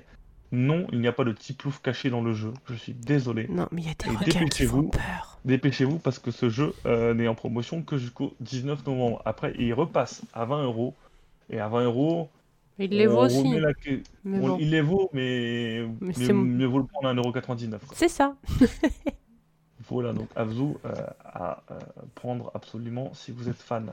C'est très joli. Si, si vous êtes fan de jeux d'action et que vous n'aimez pas la poésie, n'achetez pas ce jeu. C'est ça. Vous allez vous ennuyer. C'est clair. Voilà, voilà. Euh, il était offert sur Steam, peut-être, mais euh, tu ne peux pas acheter un jeu Steam et y jouer dans tes chiottes. Donc, euh, C'est ça. ça n'a aucun argument. Dans tes chiottes moment-là, faut que tu nous montres comment tu fais. Oui. Ou alors c'est un... c'est pas un jeu, mais c'est la... la vraie vie et ça fait plouf plouf. Et là, on change de sujet. Tout à fait. On passe à la Alors, deuxième le jeu suivant, je n'en parlerai pas, je laisserai la parole à Parco. Oh, mais oui. Oh, mais ce jeu, ce jeu est magnifique, euh, qui a été testé par un testeur de très grande qualité. Euh, donc, euh, donc oui, ce jeu, il vaut vraiment le coup, surtout à ce prix-là, à 8 euros. Euh, je recommande très très fortement. Euh, je ne sais pas si je vais, oui, je vais vous trouver le lien du test. Mais euh, donc c'est un, un RPG qui est un peu, un peu un style rétro. Et comme je, l'explique dans le test, on a, on a plusieurs, on a plein de quêtes à faire, plus ou moins secondaires et, et évidemment des principales. Et on a plein de façons de faire pour, pour résoudre, résoudre nos quêtes. Donc infiltration en mode un peu bourrin, etc. Et donc c'est dans un mode un peu post-apo où la technologie a pris le pas sur l'humain. Et donc c'est vraiment très très un très très beau moment que j'ai passé. J'ai fini en une vingtaine d'heures, je crois. comme ça. Il est en français? Donc, euh, il est en français, il est en français. Et c'est c'est du très très bon. Avec une, une histoire, une bonne histoire. Et, euh, et ce qui est intéressant, c'est que les quêtes euh, secondaires euh, s'entremêlent les unes aux autres et même avec la quête principale. Donc, euh, il n'y a pas, de, pas vraiment de quête FedEx. voilà, c'est des vraies quêtes avec du- d'une vraie histoire. Et comme on, on voit un petit peu sur, la, vidéo, il y a aussi une partie, euh, une partie shoot donc, qui est assez sympa. C'est quand on fait du, quand on, fait du piratage informatique, on passe en mode, un mode en mode shooter et donc c'est assez sympa. Moi personnellement, c'est vraiment ce mode shooter qui m'a fait décrocher du jeu. J'ai pas du tout aimé, mais ouais, voilà. Mais c'est vrai que ça peut ça peut rebuter, mais c'est pas c'est pas forcément présent. C'est présent, mais j'ai trouvé ça bien dosé. après. Ouais. Alors, à savoir que ce jeu, du coup, avait été annoncé à la base sur Wii U. C'est un projet Kickstarter financé sur Wii U. Euh, le jeu n'est pas sorti sur Wii U, comme beaucoup de projets Kickstarter. Mais du coup, cette version est arrivée sur Switch. Donc, euh, euh, voilà. C'était juste pour le faire la petite histoire, mais voilà. je, vous, je vous le conseille aussi. Denis a déjà mis le lien du test Merci, Denis. Merci, Denis. Et nous noterons également que c'est nos amis chez Cubic qui éditent ce jeu. C'est ça, c'est Cubic et Dreadlocks qui est au développement. Donc un euh, très. alors par contre la, promo suivante je ne me rappelle plus donc on va faire semblant de, le découvrir. Big Pharma. Big Pharma, euh, Big Pharma c'est un jeu de gestion d'une usine de médicaments euh, un sujet plutôt en vogue en ce moment. Euh, alors, Big Pharma, euh, à ce prix-là, je peux vous le conseiller. Les retours sont très très positifs. Moi, personnellement, je peux pas vous le conseiller plus que ça, puisque bah, pour ceux qui m'ont suivi en stream, vous m'avez vu, j'ai bugué au, tuto, et quand je relance le jeu, bah, je suis toujours au même blocage du tuto, donc il y a un problème de touche pour moi. Euh, ce qui n'est pas le. Euh, je pense que c'est juste lié à, ma version de la sauvegarde ou je ne sais pas quoi. Mais Big Format, euh, très stratégique, à 5,89€, ça vaut le coup. À 30 euros, beaucoup moins. À savoir que le jeu existe aussi en boîte pour ceux qui sont allergiques au démat. Mais voilà, Big Format, moins 81, je trouve que c'est plutôt solide comme promotion. Est-ce que quelqu'un l'a essayé pendant que je dis bonjour à Tyrannus qui vient d'arriver? Non, moi j'ai pas essayé, ça me dit rien. Et on dit merci aussi et beaucoup à Sabsir69 qui nous follow à l'instant. Salut Tyrannus. Ouais, non, c'est pas trop mon délire non plus de jeux trop. Ça, moi, c'est des jeux qui peuvent, qui peuvent m'intéresser, ouais. J'aime bien les petits jeux de gestion comme ça. c'est vraiment très, très, très, très gestion. Hein. Mm. Euh, alors, je sais pas pourquoi Arukado parle, mais en tout cas, il parle de traduction à 90%. Euh, je ne sais pas. Il nous, euh, Big Format te tente, Tyrannus, bah, n'hésite pas, il est en promotion actuellement. Et on vous laisse quelques minutes, quelques secondes, quelques heures pour nous poser des questions éventuelles pendant que j'envoie un petit message pour que notre ami Tony nous rejoigne.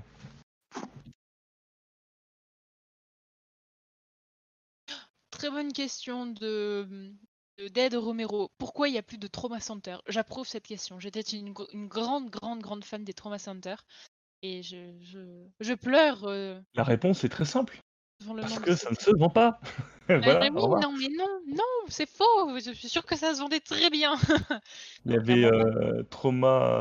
C'était quoi Il y a eu le DS, ensuite il y a eu un opus sur euh, Wii. Il y a eu un remake sur Wii, un remake, du 1 sur, sur Wii, et il y a eu Hospital ou un truc comme ça. Trauma Hospital ou quelque chose comme ça.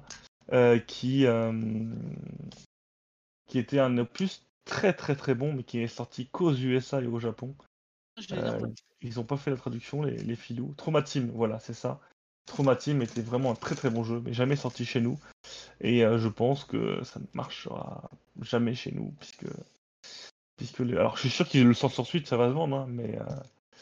Mais pour ça, il faudrait que Altus réfléchisse et aujourd'hui, ils sont en train de réfléchir à Persona, ils sont en train de réfléchir au Shin Megami Tensei. Je pense qu'ils n'ont pas trop le temps de, s'occuper de trauma, malheureusement. Alors, voilà. Euh, est-ce qu'il y a d'autres questions à part les gens qui nous insultent parce qu'on leur fait perdre de l'argent sur leur. Forcément. Abzo, il est vraiment super sympa. C'est un jeu qu'il faut prendre comme un jeu de détente. Euh, Mullen euh, je l'ai, bien aimé, mais euh, j'ai stressé au niveau du, du requin. j'ai eu un coup de flip, j'étais tranquille en train de nager et euh, d'admirer le paysage et il y a un requin qui est sorti. J'ai eu les flips de ma vie, mais il est vraiment très très beau. Et en combien de temps tu l'as fini, Abzou Je l'ai pas fini. J'ai ah. des tests à faire pour NT, je finis très très peu de jeux au final. Allez, c'est encore la faute d'NT, on, on va s'en aller, hein, on va couper. hein. Non, non, mais c'est très bien de tester des jeux différents, mais c'est vrai que du coup, euh, j'ai pas forcément fini le jeu. Mais euh, il est vraiment super sympa, quoi. T'as plein d'univers différents, tu rencontres des poissons différents, il y en a, tu peux t'accrocher à leur nageoire pour, pour nager un peu plus vite, t'as des passages où tu nages dans des... Comment ça s'appelle Des falaises sous-marines, des, des lagons, je sais pas, où t'as plein d'autres poissons, des récifs, ouais, c'est super joli. Il y a juste le coup où de temps en temps, t'as un requin qui arrive et qui bouffe tes petits robots d'exploration et, et toi, après, tu sais plus si tu dois sortir ou pas de la grotte dans laquelle tu es. Et à ce moment-là, tu sors un canon d'essai hein, non, c'est très sympa. nucléaire. Et puis Ah, euh, tu détruis tout ce qui passe, tu détruis toute la faune, c'est parfait. Exploration euh, contemplative, quoi. Donc, euh, Ouais, bah en fait, t'es pas pressé, t'as pas de timer. Donc si tu veux faire des loopings dans, dans l'eau avec les poissons, aller regarder ce qu'il y a. Alors t'as plein de petits trucs à trouver à droite à gauche, mais euh, c'est pas. Enfin, t'es pas stressé quoi. C'est vraiment un jeu cool où tu peux prendre le temps de. Ah bah tu vois un poisson qui te plaît, etc. Bah tu vas le suivre un petit moment juste pour prendre trois screens avec lui quoi. C'est c'est tout mignon quoi. Enfin, tout mignon. C'est tout beau. Il faut que j'arrête de dire mignon parce que Fanté va me taper. Mais. euh, Non, j'aime c'est- beaucoup. Moi aussi, j'approuve. C'est un Alors, jeu du- cool. Allez, allez, C'est tout. C'est cool. excuse-moi d'avoir un petit peu coupé. Euh, je profite que voilà, on a d'autres questions, donc je vais y répondre assez rapidement et je vais donner l'avis- l'avis à tout le monde. Euh, vous voyez le planning de stream de la semaine, sachant que bien entendu le stream sauvage on en a mis qu'un, mais il y en a plusieurs qui risquent de popper en fonction de la disponibilité de chacun. Euh, et vous voyez vendredi une nouvelle émission. Est-ce que Parco peut nous expliquer un petit peu qu'est-ce que cette nouvelle émission? Oui, alors on va, on va tenter, euh, on va tenter un petit, petite nouvelle émission avec un petit, un contenu un peu différent, euh, où on va surtout parler de, jeux indés. Et, euh, et donc euh, sur Nintendo Town, il y a, donc euh, en gros, euh, je, je parle à la fois des annonces des jeux indés. Donc euh, sur, le site euh, Fire, euh, régulièrement met les annonces de jeux indés plus ou moins, plus ou moins connus. Donc j'aimerais passer en vue, en vue ces, ces annonces-là avec vous et voir si ça vous intéresse. Et dans un deuxième temps, revenir sur les, sur les tests de, NT qui sont faits sur NT et donc en profiter pour inviter des testeurs pour qu'ils parlent, pour qu'ils parlent bah, de leurs tests euh, qui leur ont euh, plus ou moins marqué, intéressé ou non. Hein. Pas forcément hein, des tests euh, avec des bonnes notes, on verra. Et donc, voilà, pour, pour finalement euh, vous parler de, de plein de jeux indés et profiter, bah, parce que finalement, il me semble que le mois dernier, il y a eu environ so- plus de 70 tests, je crois, hein, Fire. 80, 80. Ah, voilà, voilà. Enfin, Oui. 80 tests le mois dernier qui sont, qui sont sortis sur NT. Donc, euh, c'est voilà, c'est- c'est de- de- d'en discuter avec vous, de vous faire partager ça ensemble et qu'on en discute. Et que peut-être poten- potentiellement vous faire euh, euh, dépenser beaucoup d'argent. Voilà. Voilà, c'est la, la promesse. Euh, Ce sera bien présenté par Parco et on va donc prendre la dernière question euh, avant d'inviter euh, Too Bad Games. Dead Romero qui s'inquiète de la qualité graphique de No More Heroes 3. Euh, pour lui, c'est pas ouf, même s'il adore, euh, il a peur et il nous demande notre avis. Alors moi, mon avis, je l'ai donné hier. hein. Euh, clairement, entre les jeux Wii et cette version Switch, pour moi, il y a un millénaire en termes d'aspect graphique. Maintenant, ça reste un jeu de Suda 51. Euh, ça reste du coup un jeu un peu strange en termes de graphique. Euh, pour moi, c'est beau. euh, je m'inquiète pas du tout. Je suis même plutôt content de voir que c'est plutôt propre et que ça tourne sur Switch. Après, il faut pas s'attendre à du Cyberpunk euh, 2000, euh, 2000 euh, PS4. Donc voilà. Je, je suis- moi, je suis pas inquiet. Je vais donner la parole du coup à Lordo, qui est plus proche de la série aussi, qui donnera son avis. Je suis en plein dedans, je viens de les finir les 1 et le 2, donc effectivement, le 3, il a moi, je le trouve très joli, ça me donne bien envie. Et j'espère en tout cas que ça va être bien barré comme le 1 et le 2. Quoi. J'espère aussi. J'espère aussi. Voilà, alors je pense que ni Parco, ni Léa, ni Akiko euh, pourront euh, répondre à ces interrogations. No More Donc, Hero? Oui, Non. trois. Bah moi je les ai vus, mais c'est enfin, franchement, le jeu me, enfin, me plaît pas, c'est parce que c'est trop, trop chelou, trop bizarre, trop. Mais euh, j'ai vu tes streams et j'ai vu mon copain y jouer, donc je. Mais euh, je suis contente d'avoir vu les streams et d'avoir vu mon copain y jouer pour me dire que je n'achèterai pas ce genre de jeu. Ah oui, No More Heroes est un très bon jeu, sûrement l'un des meilleurs jeux de la Wii. Les deux sont jeux. très très bons, mais ils sont réservés à un public Voilà, très spécifique. Tout comme Killer 7 était l'un des meilleurs jeux de la GameCube, mais a surtout réservé à un public très très spécifique. c'est ça. Voilà. Diverti, quoi.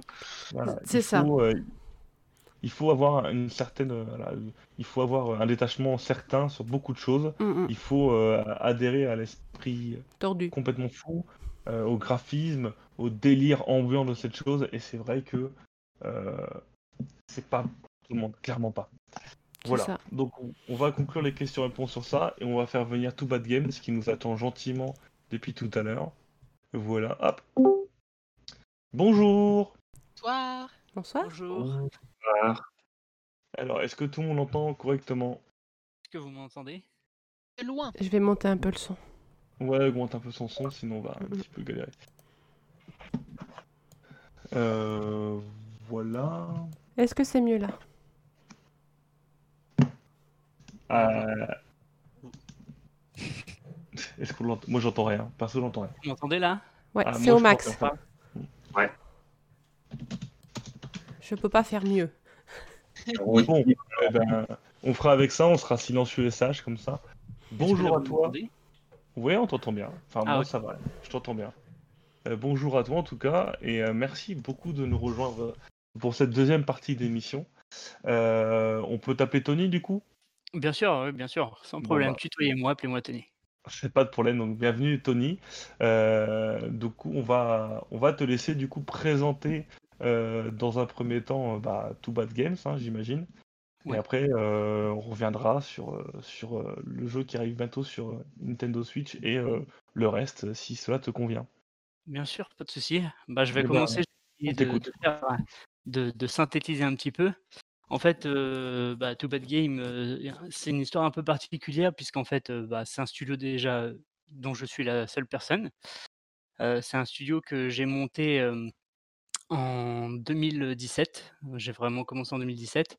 Euh, la petite histoire, c'est qu'à la base, moi, je suis, je suis pas du tout du milieu du jeu vidéo. J'ai pas suivi de, de formation dans le milieu du jeu vidéo. À la base, moi, je suis plutôt, j'ai suivi une formation dans le milieu de la vente. J'étais vendeur dans un magasin d'informatique. Et mais par contre, à côté, j'ai toujours été passionné par le jeu vidéo et par, par le fait de créer des jeux vidéo.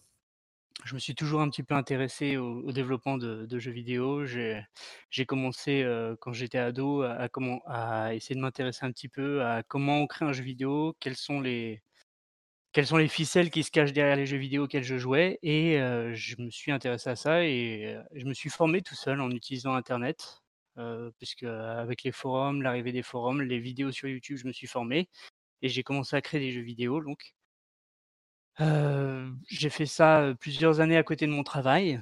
Je faisais des jeux de téléphone, des des petites applications que je partageais avec mes amis, ma famille et puis, j'ai eu envie de faire ça à plein temps. Donc en 2016, heu, j'ai quitté mon emploi, j'ai pris mon courage à deux mains, j'ai quitté mon emploi de vendeur pour, monter, mon entreprise et je me suis lancé donc, à plein temps dans dans le développement de jeux vidéo. D'accord. Et du coup, quels sont les jeux, euh, quel est le jeu, le premier jeu que tu as fait euh, concrètement? Bah, le premier jeu que j'ai fait, c'est celui qui va sortir sur Switch, c'est, Survive. Ça a été un projet que j'ai commencé au début, bah, quand j'étais encore en sur mon ancien mon ancien job. Je l'ai développé, je l'ai commencé à ce moment-là et après, bah, j'ai continué quand, ça a été mon mon vrai premier projet, en fait. Au début, je faisais plusieurs prototypes de pas mal de de de petits jeux et puis, ça a été lui finalement, qui a été, le premier que j'ai voulu vraiment développer à plein temps. D'accord. Il faut, il faut oser hein, quand même. euh, Ah ouais, ouais, faut... oui, quand, quand c'est pas notre boulot principal, euh, c'est dur. Alors du coup, tes, tes- tes premiers jeux, euh, euh, donc nous on, a- on va diffuser les vidéos de tous les jeux euh, qui sont pu- enfin, qui ont été produits ou publiés par Too Bad Games. Euh, T'as commencé sur, sur PC, sur, sur quelle console enfin, voilà. Comment t'as commencé en termes de jeu Alors au début, la première chose que j'ai visé, bah, c'était le PC parce que c'est le plus facile. C'est là où, dès le départ, quand on conçoit un jeu, on le conçoit à partir du PC donc ça ça ça paraît être la la 1 plateforme sur laquelle, on a envie de se lancer et puis Steam a des règles qui sont assez qui sont plus faciles d'accès donc je me suis lancé, en développement d'abord sur Steam. J'ai visé le PC, après plus tard j'ai visé les consoles mais ça a été dans un 2e temps. J'ai fait un greenlight en fait, je sais pas si vous connaissez le système de greenlight sur Steam? Alors nous oui, mais peut-être que les gens ne connaissent pas, donc on va te laisser l'expliquer. Bah, en fait, voilà, à l'époque, heu, ça fonctionnait comme ça. Il y avait un greenlight, c'était un système où en fait, les développeurs publiaient leurs jeux sur, sur la page de Steam Greenlight et en fait, c'est les joueurs qui venaient, qui faisaient leur retour aux développeurs et qui, heu, du coup votaient si oui ou non ils voulaient voir le jeu sortir sur Steam. Et donc moi à l'époque, bah, je suis passé par ce système-là, donc ça a été la 1re fois que j'ai été confronté vraiment, bah, présenter les jeux aux gens, essayer de faire une partie un peu commerciale. Déjà essayer de présenter le projet, d'expliquer ce que j'ai voulu faire et puis, bah, en commencer à prendre les 1res critiques des joueurs qui, bah, des fois sont un peu dures, mais qui permettent surtout de construire un un jeu encore meilleur donc ça a été la 1re fois vraiment pour moi et finalement, bah, après il a été, validé, je crois 1 mois plus tard, il a été validé par les joueurs j'ai pu vraiment commencer à développer le jeu en intégrant, toute l'interface de Steam, les les les trophées, les choses comme ça et ça a été la 1re plateforme sur laquelle je suis arrivé en fait. D'accord, donc Survive, c'est ce jeu-là est passé par le le greenlight, c'est ça? Voilà, c'est ça, ouais, il a été validé sur, Steam Greenlight. Bah, écoute, bah, déjà bravo puisque Merci. il faut la validation n'est pas donnée pour tout le monde et en plus, bah, comme tu l'as dit, hein, heu, la critique des joueurs souvent, ils c'est quand on leur donne, heu, un peu trop de d'espace, ils ils sont plutôt, voilà, ils sont plutôt violents donc il faut savoir faire le sa faire la part des choses, c'est plutôt plutôt courageux et du coup, là, on est sur du ah donc To Survive, c'est un jeu de de zombies, heu, Oui. bah, tu peux nous en dire plus du coup? Bah, en fait, j au début, quand je l'ai commencé à le développer, c'était un simple top down shooter mais heu, je voulais essayer d'apporter quelque chose de plus parce que des top down shooters, on en voit beaucoup. Heu, pour pour expliquer, un top down shooter, c'est un jeu où on a la vue du dessus et puis avec, on contrôle ça avec les 2 sticks de sa manette. Avec 1, on se déplace, avec l'autre, on on on vise. Donc ça, c'est pour expliquer un petit peu pour ceux qui sont pas qui connaissent pas forcément le terme. Heu et heu, voilà, au début, donc c'était simplement un shooter et et en fait, j'ai voulu rajouter, une partie un petit peu en entre guillemets «stratégie», tout en restant un peu arcade, qui est qu'en fait, les ennemis nous attaquent par vagues. Les vagues deviennent forcément de plus en plus, dures puisqu'il y a de plus en plus d'ennemis qui sont de plus en plus forts et donc en entre entre chaque vague, on peut dépenser des points qu'on va gagner, pour, pouvoir se racheter des armes et surtout, des petites tourelles qui vont nous aider en attaquant, les ennemis qui s'approcheront d'elles. Et donc du coup, l'idée, c'était de faire un jeu où on pouvait pas juste être bon à faire du shoot ou juste être bon, sur la partie stratégie, il fallait, maîtriser les 2. Quelqu'un qui est très fort sur un jeu, un shooter, bah, n'arrivera pas à gagner s'il maîtrise pas aussi la 2e partie du gameplay qui est, de de se de gérer un petit peu, la zone de combat, en mettant des tourelles, en achetant les bonnes armes, en les plaçant aux bons endroits et c'était c'était l'idée de Survive. En fait, Survive, c'est un peu pour ça, bah, qu'il y a un 2 au début du jeu. C'est, un jeu qui est fait pour jouer à 2, un jeu qui a 2 gameplays, une 2 phases de jeu, une partie action, une partie où on gère un petit peu. Mais je voulais garder quand même quelque chose d'assez arcade. C'est pas non plus, très poussé la partie stratégie parce qu'on a très peu de temps, on a 30 secondes entre chaque vague et du coup, il faut, pendant ces 30 secondes, être assez rapide, savoir qu'est-ce qu'il faut réparer, qu'est-ce qu'il faut préparer et pour ça, voilà, fallait pas qu'on rentre dans des menus compliqués, il fallait que ça reste simple et intuitif, quoi. C'était le défi, quoi. D'accord et heu, du coup, là, le jeu, quand il sortira sur Switch, heu, on pourra y jouer à à 4, je vois, heu, en local, en ligne, ça marche comment, à coup? 2, à 2 seulement, c'est en local. Moi, je suis plutôt je suis très, très porté sur le local. Je fais je fais partie de la génération des années 90 qui jouait, sur des téléviseurs, avec, mes potes sur le même écran à partager donc j'aime beaucoup, ce système de jeu, le local, l'écran partagé donc j'ai voulu vraiment intégrer ça dans Survive. Tout le jeu, est intégralement jouable en 2, en local et sur, Switch, du coup, ce sera aussi le cas. On pourra jouer en TV, en mode TV, avec, 2 manettes, en mode portable aussi.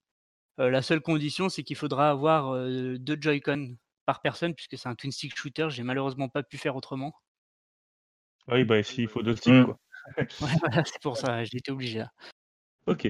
OK, OK, ça c'est intéressant. Moi je alors je je je suis très étranger au au twin stick parce que je je suis nul. Donc je découvre un peu, un peu tout ça. La alors la question que je me pose du coup, heu, le jeu du coup est sorti sur Steam, il est sorti sur Xbox aussi, si je me trompe pas. Oui, ça. a été reçu comment en termes de enfin dire, heu, aujourd'hui, heu, les ventes sur Xbox, heu, i je sais que tu peux pas forcément donner de chiffres, mais mais est-ce que c'est convaincant? Est-ce que ça te permet de de vivre aujourd'hui à ta structure de de d'être pérenne ou pas?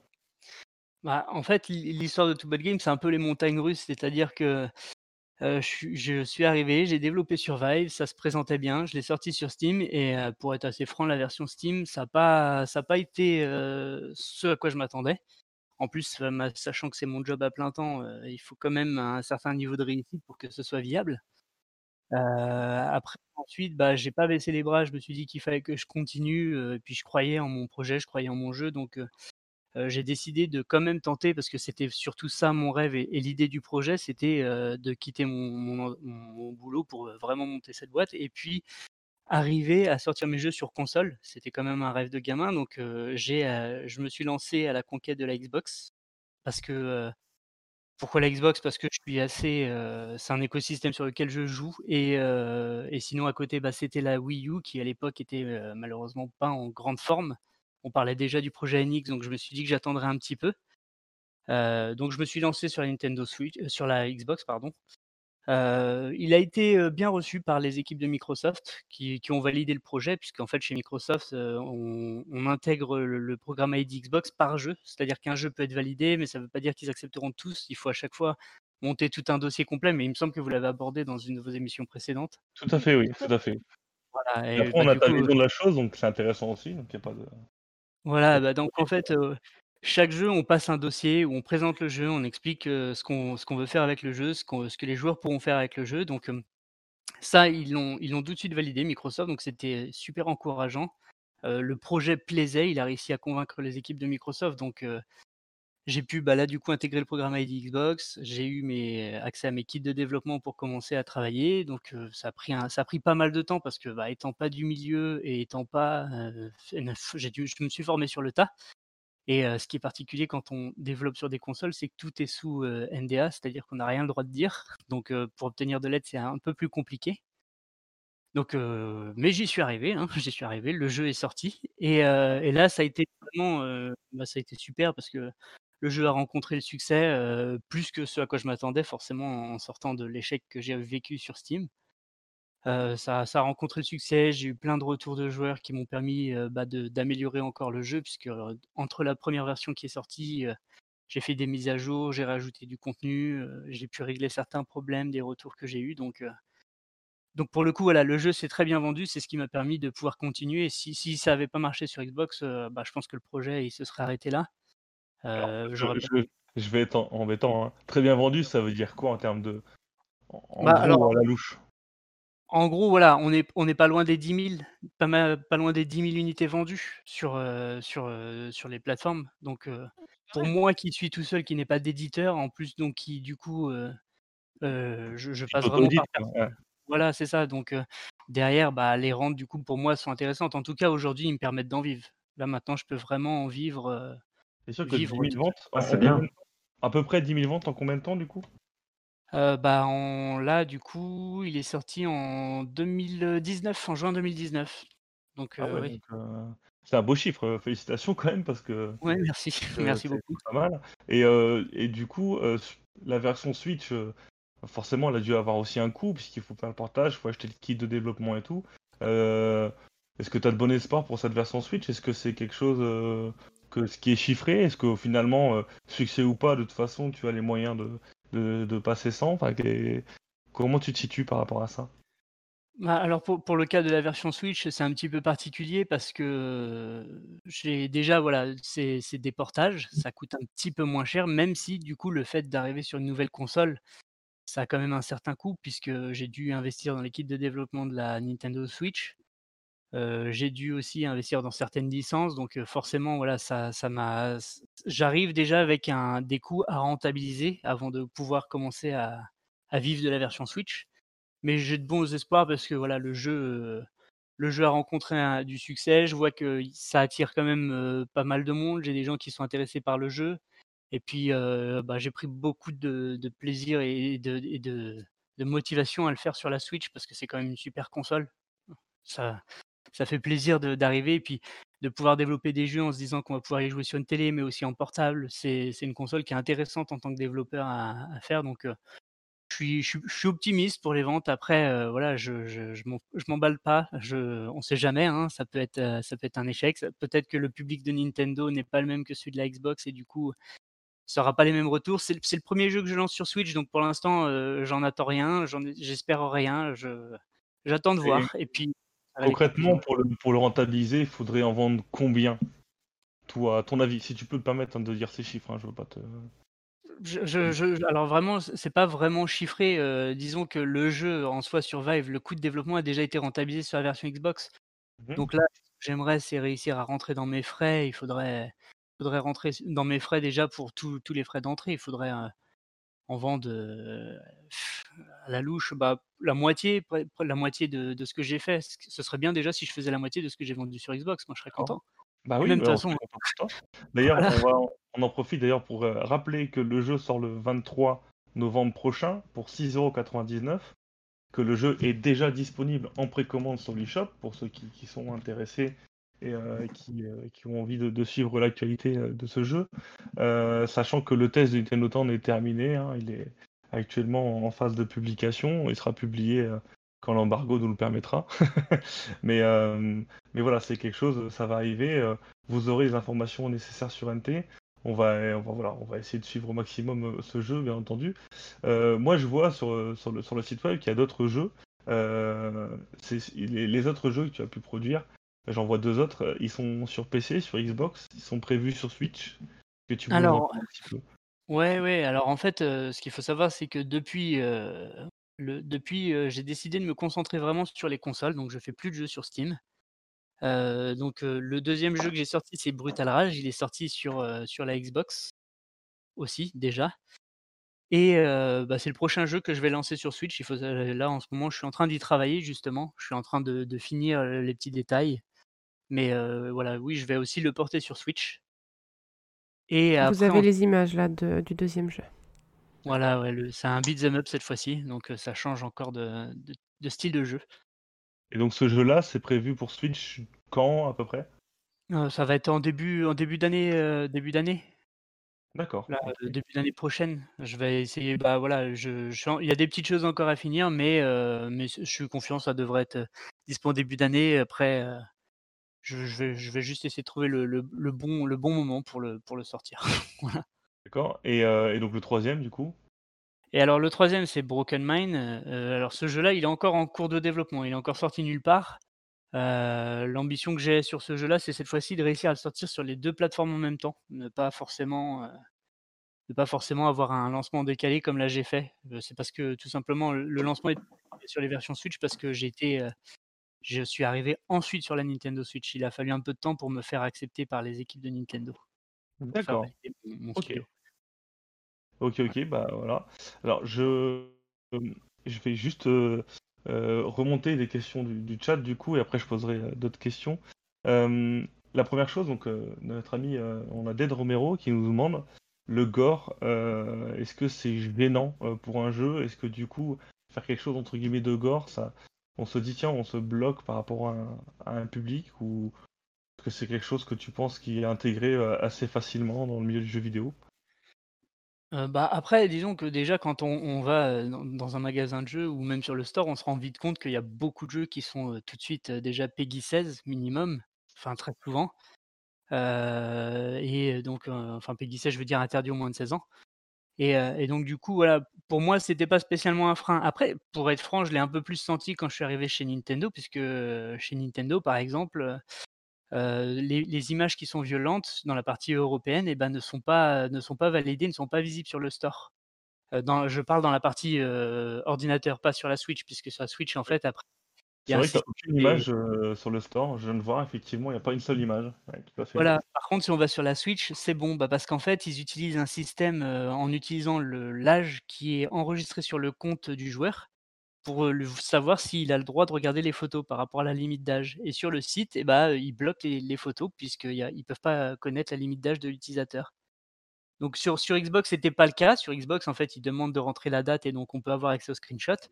Mais c'est vrai que du coup, ça bloque un peu plus la visibilité et quand on fait un heu, c'est le faut cas sur le site US aussi, euh, Nintendo America propose une date, non? Bah, sur le non, non, sur le site enfin apparemment, hein, sur le site américain, il y a il y a les photos. Parce que ils Oui, là, sont plus tolérants sur le site Oui. américain, je Oui. confirme. Et tu peux mettre ta date de naissance, je crois, aussi. hein. ouais, voilà, c'est ça. Ouais, ouais, ouais. Bah, ce qui est bizarre, c'est que sur la partie européenne, c'est pas le cas. Sur la partie européenne, ils prennent la Mm. décision directement de bloquer, les les photos et les et les vidéos. D'accord. Autre question qui revient forcément beaucoup, euh, c'est un, un sujet qu'on a abordé un petit peu avec, euh, avec euh, le dernier euh, invité la semaine dernière, l'eShop.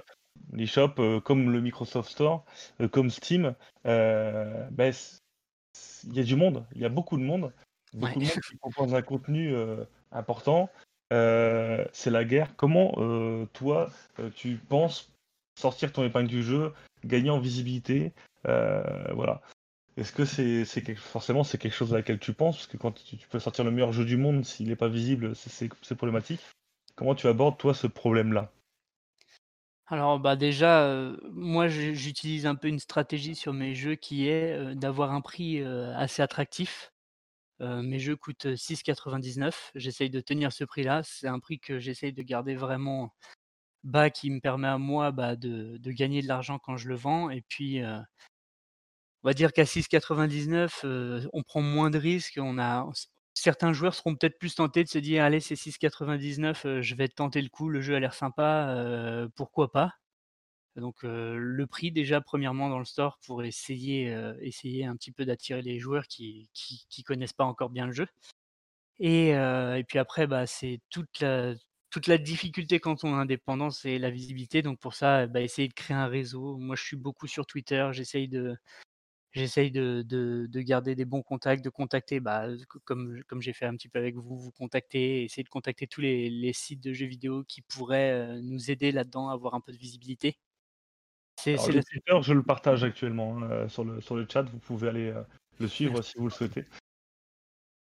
Et voilà, c'est c'est c'est toute la difficulté. C'est vrai qu'en plus, moi j'ai j'ai noté forcément, j'ai j'ai acheté la Switch quand elle est sortie et le store, bah, forcément était beaucoup plus vide et il s'est rempli assez rapidement, au point que maintenant, quand on va dans la partie, par exemple, ne serait-ce que promotion, c'est il y a un nombre d'articles en promotion par semaine qui est incroyable et ça du coup, bah, c'est vraiment, quelque chose de compliqué, mais c'est quelque chose qui est, qui est beaucoup chez Nintendo, du fait que Nintendo, laisse rentrer plus facilement certains jeux.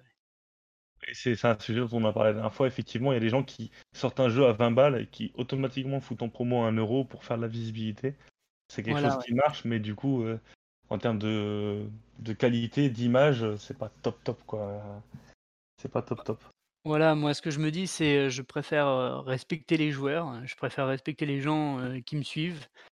J'ai des pratiques qui sont les mêmes toujours, voilà, un prix à 6,99 quelle que soit la console et puis, heu, je pense que sur le long terme, c'est les studios qui jouent vraiment le jeu qui gagneront. Les studios qui font ça, bon, bah, je pense qu'un joueur va se sentir un petit peu, entre guillemets «arnaqué» quoi, donc heu, c'est pas le meilleur moyen de fidéliser des joueurs et puis, heu, d'avoir le soutien des joueurs, quoi. On est bien d'accord sur la forme. Euh, Il y a plusieurs questions du chat hein, que j'ai mis de côté, mais avant tout, euh, je vais donner la parole aux autres personnes qui sont là avec moi. Est-ce que vous avez des questions Euh, Je sais pas, Léa, tu as quelque chose à poser Des- des- Et quelque chose à bah, dire tu as posé toutes mes questions avant que j'ai le temps de les poser.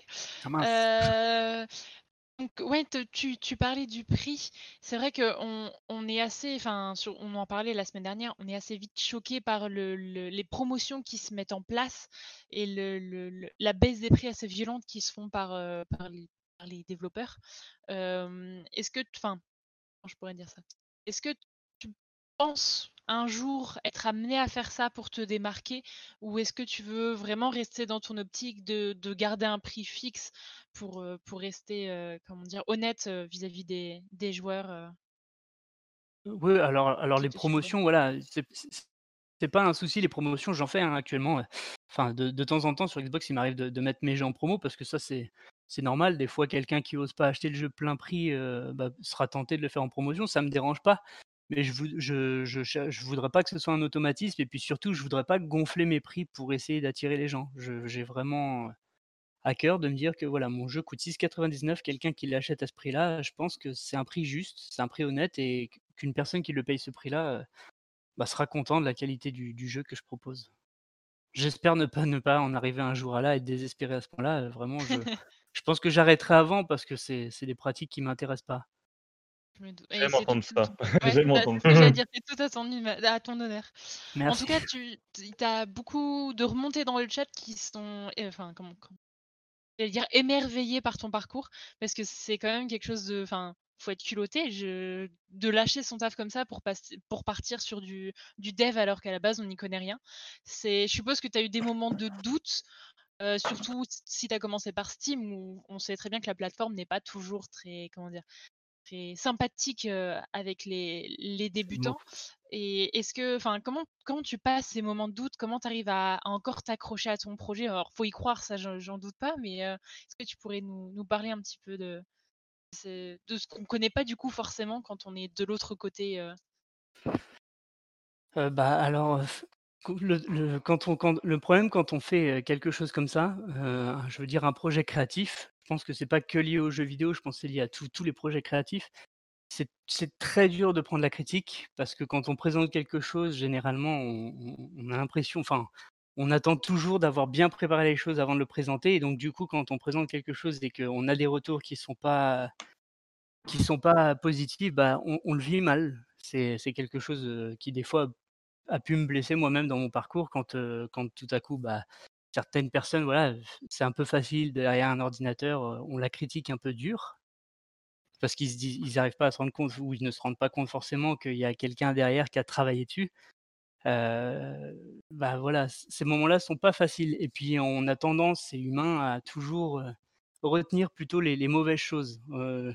Je vais avoir, moi par exemple, ça va m'arriver, je vais je vais aller dans les commentaires du jeu et puis je vais dans dans la zone commentaire de mon jeu, je vais avoir beaucoup de retours positifs et il va suffire d'un commentaire négatif et tout de suite forcément, bah, c'est ce qui reste et parce ça, que c'est ce qui fait c'est ce qui fait mal. Donc à ce moment-là, bah, effectivement, il faut essayer de de faut prendre du recul, il faut sav faut aussi se dire, hein, quand on fait, quelque chose et ça c'est quel c'est avec le temps, moi, que je l'ai appris, heu, ça plaira pas à tout le monde, mes jeux plairont pas à tout le monde. Il y a des gens qui aiment pas les shooters, il y a des gens qui vont pas aimer le côté gore de de de Survive. Il y a des gens qui simplement n'aimeront pas et il faut l'accepter et et puis quand on a un moment de doute, bah, faut se rappeler pourquoi on l'a fait, heu, faut faut se rappeler pourquoi on s'est lancé. Moi, je me dis toujours que bah, à l'époque, moi quand j'étais vendeur, bon, bah, c'était mon métier à l'époque, mais je rêvais de faire ce métier et qu'aujourd'hui, même si c'est dur, il y a des moments qui sont assez durs, surtout quand on est tout seul à devoir avoir toutes les casquettes.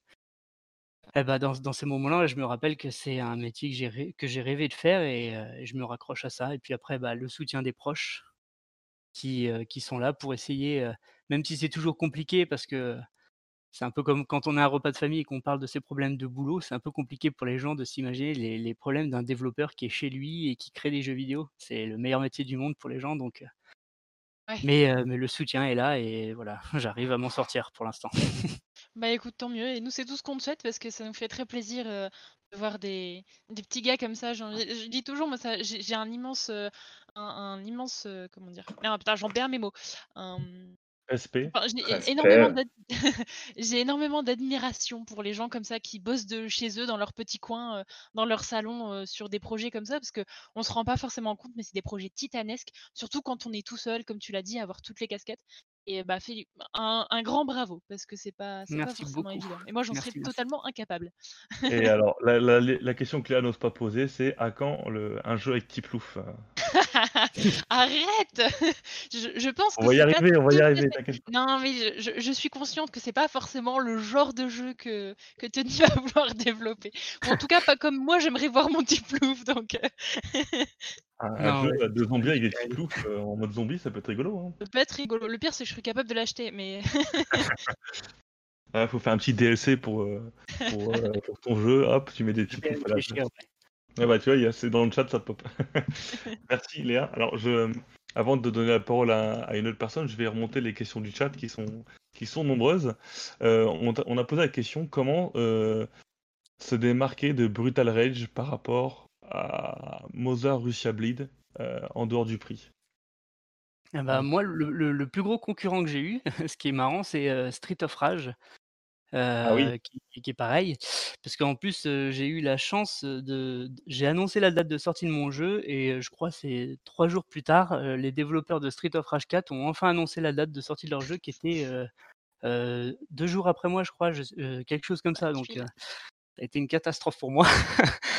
Ça, a- été une catastrophe, oui et non, parce que j'avais déjà, ça faisait déjà un moment que je communiquais sur le jeu, et puis bah forcément, hein, je, n'imagine pas faire autant de ventes qu'eux. Mais, mais après, voilà. Comment c'est sûr que les beat'em up se ressemblent un peu tous. Moi, après, voilà, ce que je voulais faire, c'était plus leur rendre hommage. J'essayais pas d'être le plus innovant. contrairement à Mother Ocean Bleed, Mother Ocean Bleed, je pense qu'il vise un- un- une certaine catégorie de joueurs. C'est quand même très gore. C'est très violent. Euh, moi, le mien est un petit peu plus euh, années 80, un peu plus Street of, Ra- euh, ouais, Street of Rage. Et après, bah, voilà, la, la petite particularité qu'avait mon jeu, c'était cette barre de rage qui se remplit au fur et à mesure, qui nous permet pendant quelques secondes d'être d'être surpuissant, encore plus que dans Mother Ocean. Eh ben, parfait. Merci. Euh, on demande aussi un petit peu, du coup, euh, quelles sont les inspirations générales que tu as, que ce soit pour les deux jeux, est-ce qu'il y a des jeux qui, qui vraiment sont la pierre angulaire de, de- ce que tu fais, euh, ou alors c'est voilà, c'est un peu un tout, euh, c'est un, mode de jeu qui te plaît de base. Bah, après, moi, voilà, je joue depuis que je suis gamin, donc les inspirations en termes de jeux vidéo, j'en ai énormément, forcément. Euh, pour, pour Survive, après, il y a aussi bah, tout ce qui est film. Moi, j'aime bien les films, tous les films de zombies. j'ai- J'aime bien le film euh, 28 jours plus tard. Et je suis un, j'ai beaucoup regardé de films dans les années 80, de, les, grands classiques des années 80. Donc, tout ce qui va être les films de Georges A. Romeo pour Survive, qui sont un peu défaitistes sur la fin du monde et sur le comportement humain face à la fin du monde. Pour Brutal Rage, ça a été un petit peu tous les nanars des années 80 euh, qu'on retrouvait. Voilà, je voulais vraiment. bah, ah, quand je fais quand je fais des jeux, j'ai envie surtout. Voilà, je veux. Là, euh, c'est des jeux qui sont assez, euh, qui sont faits pour être pris en main rapidement, pour jouer rapidement avec un pote. Euh, je voulais faire des histoires assez simples et puis surtout, bah, un peu faire un, clin d'œil, utiliser un peu tous ces clichés-là. Survive, c'est un peu le, film de série B de zombies et Brutal Rage, c'est c'est le bon film des années 80 avec des blagues bien lourdes. Voilà, je voulais. Tout ce qu'on aime. Voilà, c'est ça. Autre, autre question du chat, hein, bien entendu. Euh, comment on doit prononcer le nom du jeu? Alors le nom du jeu c'est Survive avec un 2 à la place du S, tout simplement. D'accord, donc c'est pas tout Urvive ou. euh, D'accord. Non non non ouais, non non c'est Survive mais, avec un 2 à la place du S. Très bien, très bien, très bien. Alors j'ai d'autres questions euh, que j'ai notées à ça et là, mais je vais quand même laisser la parole à, je sais pas, hein, qui le mérite le plus. On va dire euh, alors, Akiko. Akiko, euh, toi qui es derrière la souris. euh, Voilà, quelques, quel, euh, est-ce que tu as des questions pour, euh, pour notre ami ou pas? Euh, ouais. Euh, moi, j'ai une question. Quand tu as arrêté ton, ton ancien travail pour faire ça, en fait, tu as profité du chômage pour les deux premières années? Parce que je suppose que ça doit être quand même compliqué, sans avoir un projet de sortie, de, de tout plaquer comme ça, en fait, seulement sur les économies. Bah c'est ouais alors euh, d'abord j'ai mis un petit peu de sous de côté avec ma femme on avait préparé le projet donc euh, on avait déjà une enveloppe de départ et puis D'accord. après j'ai bénéficié de l'ACRE en quittant en fait euh, j'étais à l'époque dans mon boulot en fait il y a aussi eu euh, une opportunité il y a eu un, un- une sorte de plan social qui s'est mis en place et euh, ça tombait parfaitement bien pour le coup pour moi euh, j'ai- J'en ai, profité, ça, j'ai bénéficié de ça et donc ça m'a permis de, de bénéficier de l'ACRE en fait. Pour, euh, pour information, l'ACRE en fait, c'est quand on monte une entreprise, on peut percevoir ses allocations au Pôle Emploi euh, pendant deux ans. Donc ça m'a permis euh, de finir mon jeu en étant à plein temps dessus et puis d'avoir cette sécurité là au départ. ouais. Ouais. et, euh, et depuis, tu t'es mis en chômage partiel depuis le début du Covid, j'imagine Non, malheureusement non. Maintenant, je suis en auto-entrepreneur. J'ai un statut auto-entrepreneur, donc Ouais, maintenant. c'est horrible. C'est horrible. D'accord, d'accord. Euh, Après, Akiko, d'autres questions peut-être Ouais, euh, au niveau du jeu, donc du coup, tu es tout seul dans, ta, dans ton entreprise. Est-ce que tu fais intervenir des, des freelances, je sais pas, pour les graphismes ou des parties de, de, de développement ou des choses comme ça Ou est-ce que tu fais tout toi-même? Alors en fait, au départ, je, je fais tout moi-même au départ, c'est-à-dire que je fais tous les prototypes euh, et certains jeux, je vais les faire intégralement seul. Par exemple, sur Vive, ça a été le cas. Brutal Rage, en fait, j'ai travaillé avec des freelances pour une partie assez simple, c'est la traduction, puisque Survive, je l'ai traduit tout seul, enfin avec l'aide de ma femme qui maîtrise un peu l'anglais. Et du coup, bon, là, je voulais, il y avait pas mal de dialogues, je voulais vraiment avoir un anglais de meilleure qualité, parce que au tout début, quand je l'ai sorti, j'avais eu des retours sur certaines choses qui n'étaient pas parfaites, ou c'est compliqué en plus quand dans mes jeux, je fais des blagues ou des jeux de mots. Euh, euh, qui peuvent être, qui sont un peu compliqués à traduire puisque c'est pas les mêmes expressions. Et donc du coup là, je suis passé par une freelance pour m'aider à traduire, euh, à traduire le jeu. Donc maintenant, je, ferai toujours ça à l'avenir. Et puis, euh, bah, je me fais sur certaines parties, voilà, moi je, fais un peu tout, je suis un touche à tout, mais de temps en temps, bah voilà, quand on maîtrise pas, des fois. euh, euh, passer par un freelance, euh, moi c'est ma technique de travail. Voilà, j'ai une certaine mission et je travaille avec un, un freelance là-dessus. Donc pour l'instant, je les ai utilisés surtout pour la traduction. Je suis passé par eux pour de la traduction. Euh, après, je prévois de passer sur mes prochains jeux avec de l'acting, euh, peut-être certaines choses aussi, par, par des personnes externes.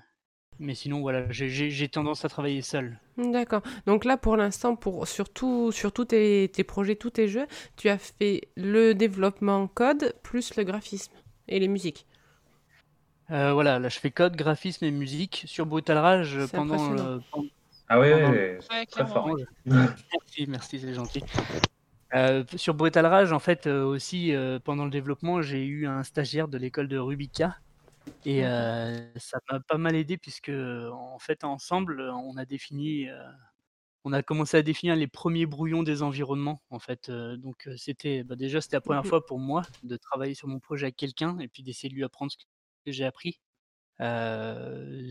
Euh, parce que voilà, il était étudiant, donc moi, j'avais certaines choses que je maîtrisais, et puis en même temps, pour moi qui n'ai pas suivi le cursus scolaire du, milieu du jeu vidéo, ça me permettait de découvrir aussi certaines choses. Donc c'était une, super expérience, et du coup, voilà, sur, sur Brutal Rage, j'ai eu cette partie-là qui, qui m'a un peu fait gagner du temps, puisque moi, je travaillais vraiment sur tout le moteur prototype, et, lui m'a aidé un petit peu à définir les brouillons, et après, à partir de là, j'ai pu travailler les environnements plus facilement. D'accord. Mais oui, Est-ce que tu as prévu un patch Covid du coup, euh, où les gens ont le Covid, euh, tout ça Non? Non, non, non, pas encore. Franchement, ouais, je- à ta place, j'oserais tellement le faire. Le, le petit DLC à 1 euro où euh, tu changes l'histoire et c'est juste euh, le Covid que tu dois attraquer. Enfin, ouais, ça serait, moi, ouais, Mais, mais mon tu, délire. tu oses, contre. tu oses beaucoup trop de choses, Fire. C'est ça le problème. c'est ça le problème. Politiquement, je sais pas si c'est super. hein. T'appelles- Tu dis pas le Covid, tu dis euh, SRAS 2, hein, c'est le nom officiel, mais personne ne le connaît donc. euh, J'y penserai. Voilà. Euh, Akiko, encore une question ou Euh, bah, J'en à- avais une, c'est. euh, Enfin, ça rejoint une question de Donny du chat qui demandait si euh, tous tes jeux auraient le, le même, la même thématique, c'est-à-dire où il faudrait tuer plein de gens, des beat'em all ou des. Voilà, ou des gens où il faut. Enfin, des jeux où il faut tuer des gens en fait. Et du coup, je me suis permise d'aller sur ton site internet et de mettre la fiche de Broken Mind qui, d'après ce que j'ai lu, va pas être la même chose du tout. Est-ce que tu peux nous en parler un peu? Je ne suis pas quelqu'un de si violent que ça, non. Euh, non, en fait, voilà, ouais. euh, bah, en fait, euh, moi, j'essaye vraiment de faire des jeux différents à chaque fois. J'ai pas envie de me bloquer. Mon premier jeu, c'était un top-down shooter. Le deuxième, c'était un beat'em up. Et là, le prochain jeu sur lequel je travaille, bah, ça va être un jeu. euh, bon, il y aura quand même un peu d'action et un peu de, de pistolet. Mais euh, ça va être un jeu d'enquête principalement. En fait, on va incarner un agent du FBI qui enquête sur la disparition d'une adolescente.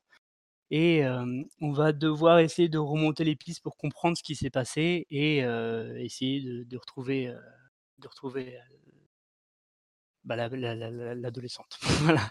Et donc pour ça, voilà. Ce projet, rien qu'avec deux images, me hype de ouf. hein. Moi, franchement, il, là, il m'intéresse euh, fortement, quoi, clairement. Honnêtement, c'est mon jeu euh, sur lequel il faut savoir que le jeu, je l'ai commencé en 2017. En fait, moi, j'ai toujours plein de prototypes. euh, quand euh, quand j'arrive plus à avancer sur un jeu, que j'ai besoin de faire une pause, euh, j'aime bien euh, travailler des prototypes. Donc, c'est faire des petits essais de, choses comme ça. Et là, c'était la première fois que je tentais vraiment un jeu en 3D. euh, et puis surtout de dessiner tout à la main moi-même. Donc je dessine tous les personnages, les décors, les textures moi-même. Et donc du coup, c'était un vrai challenge et j'ai vraiment, j'ai vraiment j'y mets beaucoup d'énergie dans le jeu-là parce que j'ai envie, voilà, de pouvoir montrer aux gens qui ont fait mes précédents jeux, qui les ont appréciés, que là, cette fois-ci, je peux faire une histoire, un jeu avec une vraie histoire, avec un scénario, une mise en scène. j'ai envie de pousser un peu plus ce côté-là. Cette fois-ci, ce sera un peu plus sérieux et puis, c'est un jeu qui va être moins basé sur, les combats, même s'il y en aura, parce que j'ai envie vraiment d'avoir un gameplay complet. Mais là, on va devoir vraiment résoudre des casse-têtes pour, pour avancer dans l'histoire. Donc, c'est mon plus gros projet, quoi. Merci. Lordo, est-ce que tu as des questions, toi? Non, ça a été répondu, donc. Bon, bah, va bouder avec ton Pikmin. hein. Bon, je, je lâche Parco qui a forcément plein de questions. Il m'en avait promis plein, donc. Alors oui, mais du coup, vous, vous avez déjà écoulé pas mal de choses, mais je- j'en ai encore, j'en ai encore. Euh, donc, euh, alors euh, déjà, bravo, parce que moi, je suis, je suis développeur et Lordo également, qui est là, il est développeur, et du coup, en tant qu'autodidacte, te voir faire tout ça, c'est déjà, franchement, c'est assez impressionnant. Merci. Et du coup, alors j'ai plusieurs questions restantes. Du Oui. coup, je voulais savoir comment tu créais le concept de tes jeux. Donc, par exemple, euh, comment euh, au départ, bah, tu n'as pas de jeu et comment tu t'es dit, bon, moi, je vais faire ce jeu-là, euh, ça va être de tel type, va avoir une histoire, les graphismes, voilà, comment tu t'organises dans la création d'un concept de jeu?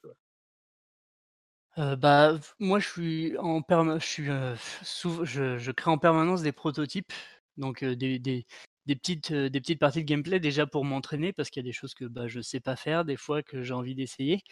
Mais c'est beaucoup ça part beaucoup au au par des par des histoires, par des idées que j'ai en fait.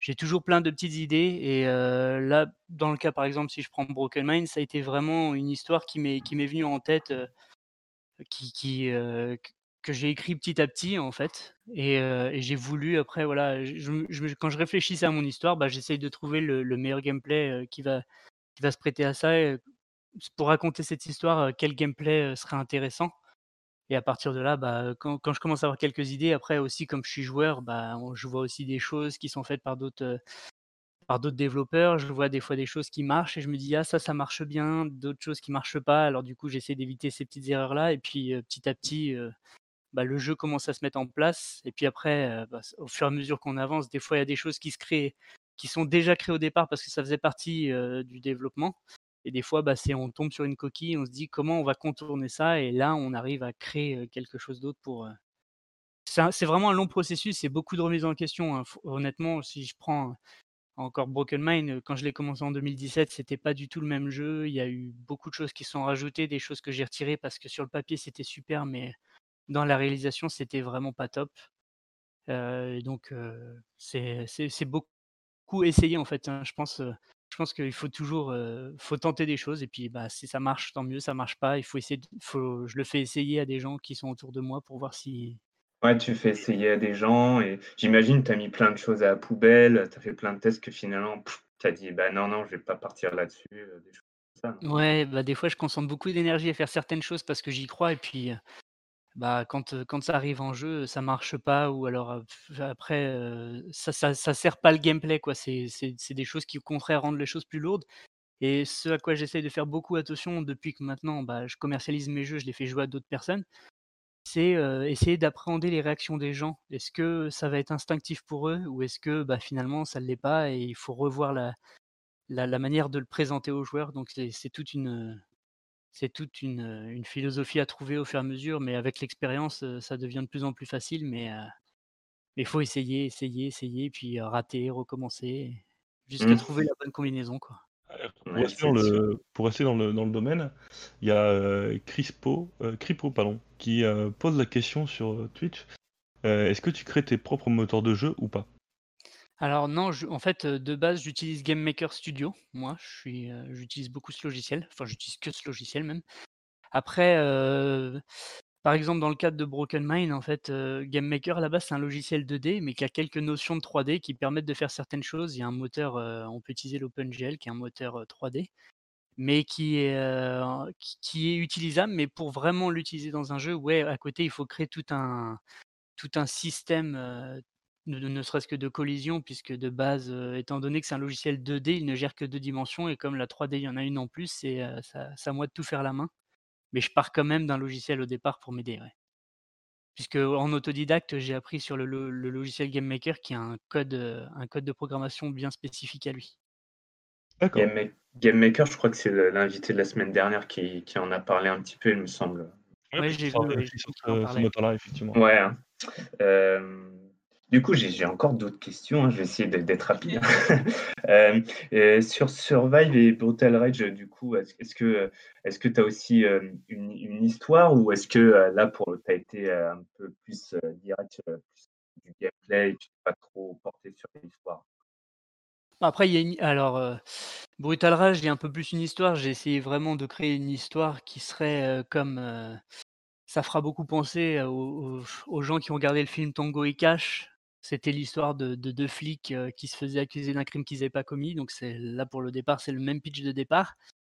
Et puis voilà, l'histoire est assez basique en soi, mais c'était après. En fait, c'est quand on, fait un jeu vidéo et qu'on va raconter une histoire pendant deux heures pour que le joueur il s'ennuie pas en plus du gameplay, c'est bien de temps en temps de raconter un petit peu, de faire avancer l'histoire et pour ça, bah, faut faire toutes les toutes les petites cutscenes et là, bah, ça justement, je me suis beaucoup inspiré de, tous ces films des années 80 qu'aujourd'hui on regarde en se disant «Mais qu'est-ce que c'est kitsch? alors qu'à l'époque c'était des, classiques et qui étaient qui avaient tous un peu la même construction, bah, j'ai voulu un peu reproduire ça. Survive, c'est un peu différent puisque Survive au début, je l'ai vraiment pensé comme un top-down shooter avec cette partie de gameplay. Et au final, j'ai voulu rajouter une histoire en plus. Et, comme, comme j'aime bien bah, tous les j'aime bien les films de George Romero, et puis il y avait en plus à l'époque The Walking Dead qui, qui marchait plutôt bien, que j'aimais bien aussi regarder. Et eh bien voilà, j'ai un peu inspiré, j'ai un peu rajouté tout ça, un peu, ça m'a, ça m'a inspiré pour raconter ces histoires-là. D'accord, donc tu as quand même une petite trame d'histoire pour, pour un peu justifier, justifier le jeu, quoi. Ah oui, les deux jeux ont un mode histoire, qui, il y a un mode histoire dans les deux jeux. Après, je mets toujours des petits modes libres pour pouvoir s'amuser en plus quand il y a pas d'histoire, mais il y a un mode histoire dans tous mes jeux. Je pense qu'à la base, je pense que je je sais pas si je ferais des jeux sans histoire, même si elles sont basiques, je je suis accroché à ça. Raconter des histoires, c'est un peu la un des trucs qui me motive le plus. Moi, j'ai vraiment commencé à m'intéresser aux jeux vidéo à partir du moment où ils ont commencé à raconter des histoires. Mmh. C'est vraiment là où ça m'a. Donc typiquement des, des parties game, euh, ça serait pas trop ton truc quoi, de faire des, des, jeux de des jeux où il n'y a pas vraiment d'histoire finalement. Et... Euh.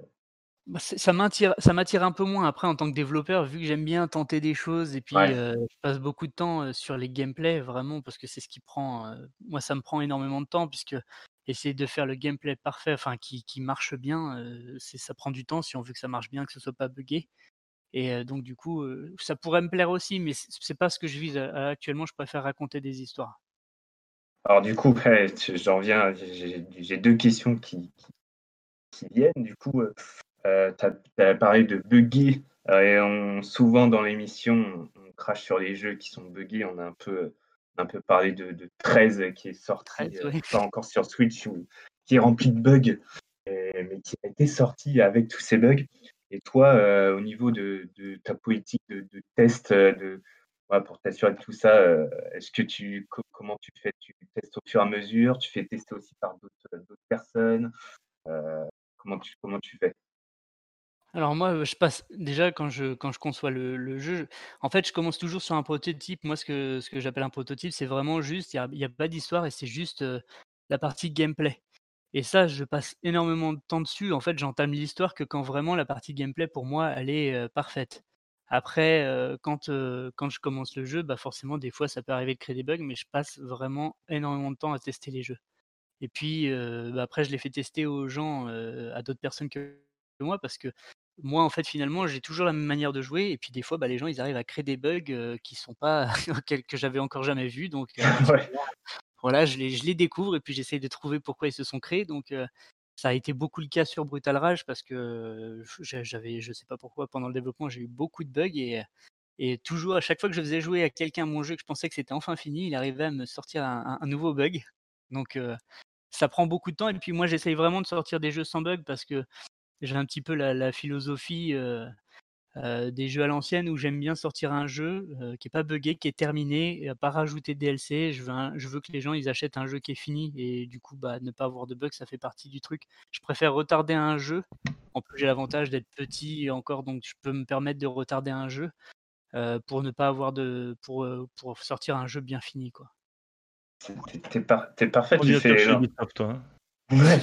tu, tu, fais les lancements de mes prochaines questions, c'est magnifique. Euh, du coup, euh, euh, tu parles de, retarder et donc je voulais te poser une question sur la définition d'une date de sortie de jeu. Donc, est-ce que tu attends que ton jeu soit, soit fini, que tu sois sûr et que tu aies juste des petites choses à peaufiner?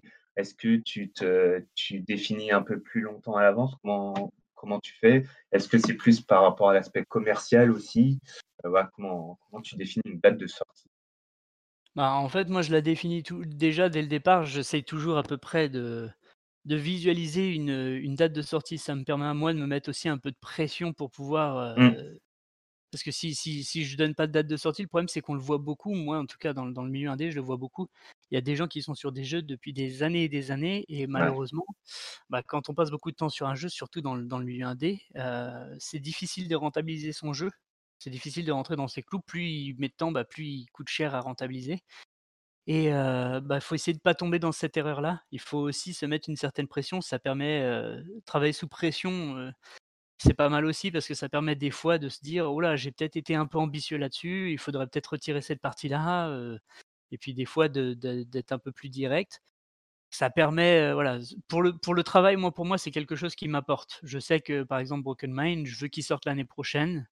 Euh, je, vise une certaine date, mais voilà, je n'exclus pas de le retarder si c'est pas prêt, parce que je préfère présenter un truc fini et qui me mettra en valeur, plutôt qu'un truc qui plaira pas aux joueurs. Et puis, une fois qu'un jeu il est sorti, il est sorti. Même si on fait des mises à jour, c'est très difficile de rattraper le coup.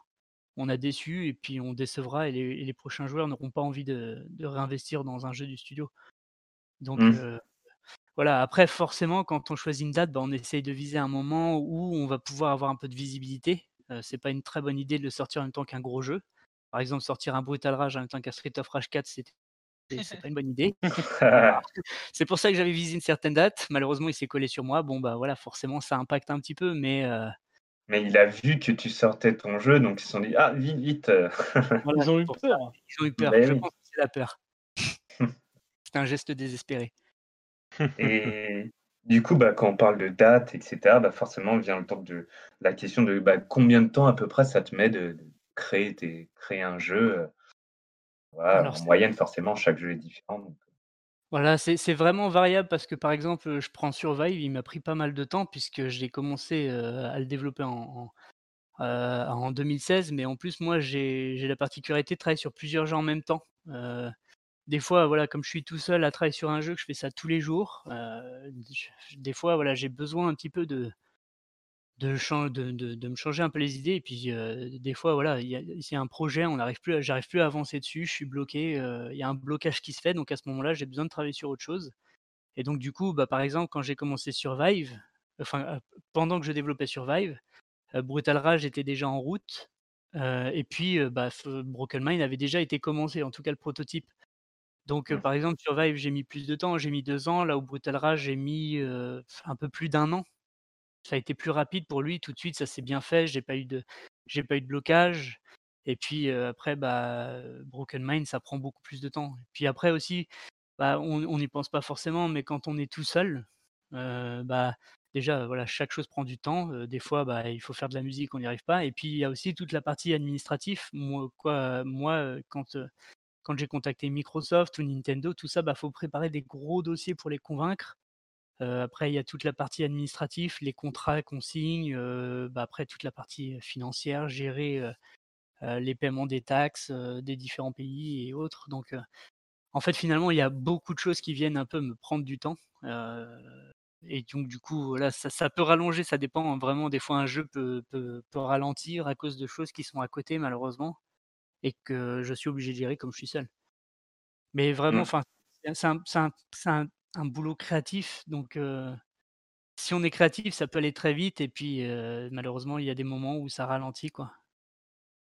Ouais, et tu parles d'être créatif, est-ce que tu as envie d'explorer plein de types de jeux ou tu vas te, peut-être te limiter à trois, quatre types de jeux Je sais pas. euh, est-ce que tu ou est-ce que tu te fi- fixes pas trop de limites finalement euh, as franchement, j'ai envie vraiment de tout faire. En fait, je j'ai pas envie de, réfléchir à est-ce que je dois me limiter. J'ai plutôt envie de me faire plaisir, de faire des jeux qui, me plaisent moi aussi au départ. Parce que derrière, quand on passe deux ans sur un jeu, il faut, y croire, il faut avoir envie de travailler dessus.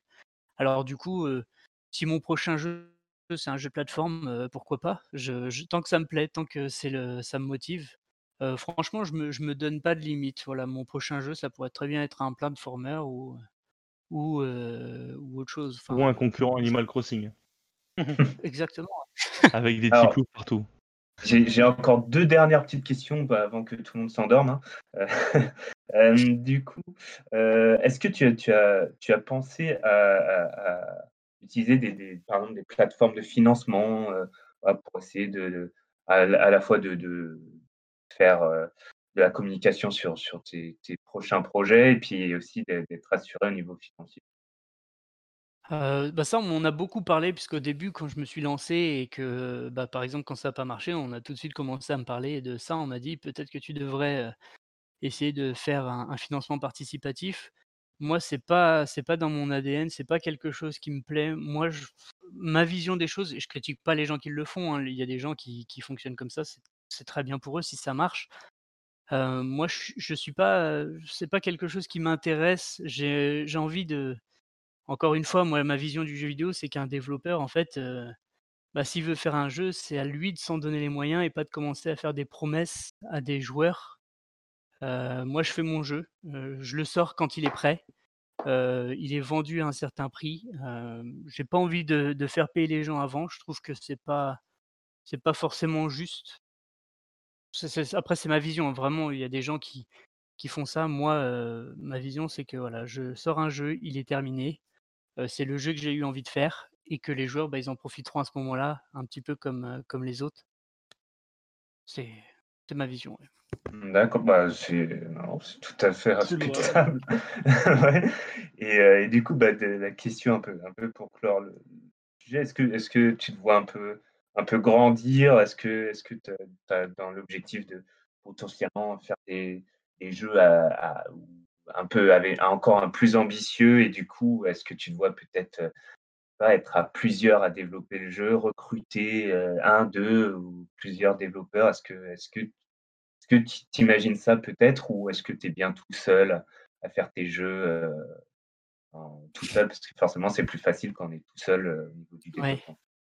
Bah, après, voilà, aujourd'hui, j'aime bien la situation d'être seul, mais c'est vrai que, bah, étant donné que j'ai toujours des jeux avec des grosses ambitions et que seul, bah, à un moment, ça devient compliqué, c'est sûr qu'un jour, je j'espère, avoir la capacité de travailler avec, d'autres personnes, dans mon studio, pour pouvoir faire les jeux que j'aime, mais avec, cette fois-ci, bah, de l'aide et puis Faire des projets encore plus gros. Après, je réfléchis à pas mal de petites choses. Je me dis aussi, voilà, aujourd'hui, moi, je commence à avoir un une certaine connaissance, dans le milieu du jeu vidéo. Quand j'ai commencé, il y a très peu de mains qui se sont tendues pour moi. Ça a été un peu compliqué donc je me dis que j'ai envie peut-être, d'aider, d'autres développeurs.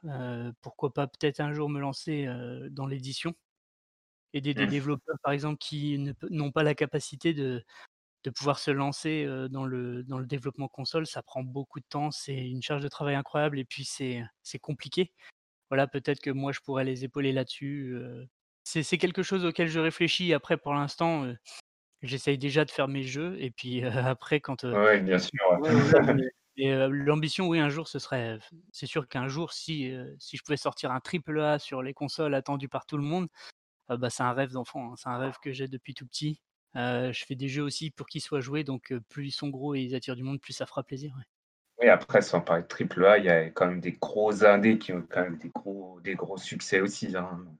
Ouais, ouais, bien sûr, bah, moi, c'est vraiment ce que je vise. Moi, l'objectif, heu, Too Bad Game est là, il est là pour durer et j'espère, heu, de plus en plus, attirer de gens sur mes jeux et et devenir de de plus en plus, de plus en plus gros, quoi. Ouais, c'est clairement l'ambition, ouais.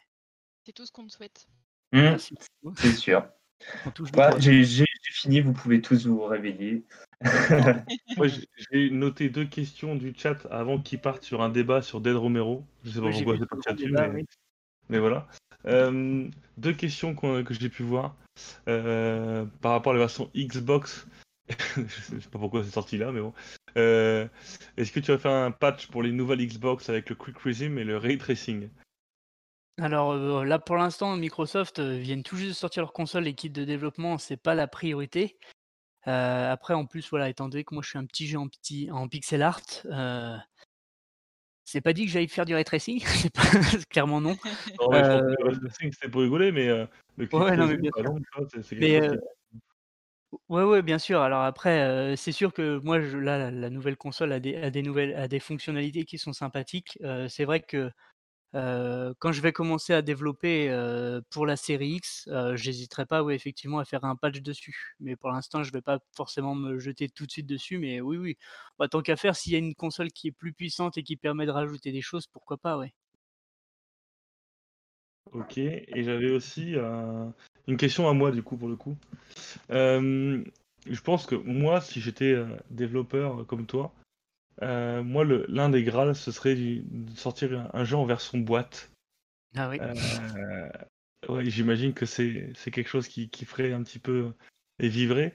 Euh, je sais pas, le développement, euh, enfin l'édition d'un jeu sur, sur boîte, c'est quelque chose qui est dans tes projets euh, via un, un petit éditeur, un limited game ou j'en sais rien. En fait, voilà, c'est ça, c'est que bien sûr, j'adorerais avoir mes jeux en boîte. Je suis collectionneur moi-même à côté hein, un peu de, jeux vidéo, donc ce serait un rêve, mais c'est vrai que ça, a des coûts assez élevés. Il faudrait passer par un éditeur. Après, pour l'instant, euh, j'ai pas fait de démarche de ce côté-là. J'ai pas spécialement cherché un, un éditeur qui pourrait être intéressé. Sachant que mm, généralement, enfin, il y a aussi des éditeurs qui font ça parce qu'à côté, ils éditent la version dématérialisée. Moi, vu que j'ai déjà Éditer en dématérialisé, je sais pas si ça intéresserait un éditeur, mais oui, pourquoi pas, après, je cours pas après ça, mais si quelqu'un vient et que ça reste intéressant pour moi, oui, carrément, je suis très je suis ouvert à ça. J'adorerais tenir un de mes jeux dans mes mains. Je crois que je dormirais avec. Bah, tu vois, quand je vois euh, ces pixel hein, qui, qui sont français, et qui sortent des jeux euh, à l'ambition technique, tout ça et tout, je pense que c'est à peu près c'est quelque chose qui rentrerait de- dedans quoi. Donc euh, après je connais pas trop, hein, j'avoue que je les je suis pas non plus très très pointu là-dessus, mais c'est vrai que moi en tout cas ce serait un, objectif en tant que développeur et je pense que ce serait le cas pour tout le monde quoi.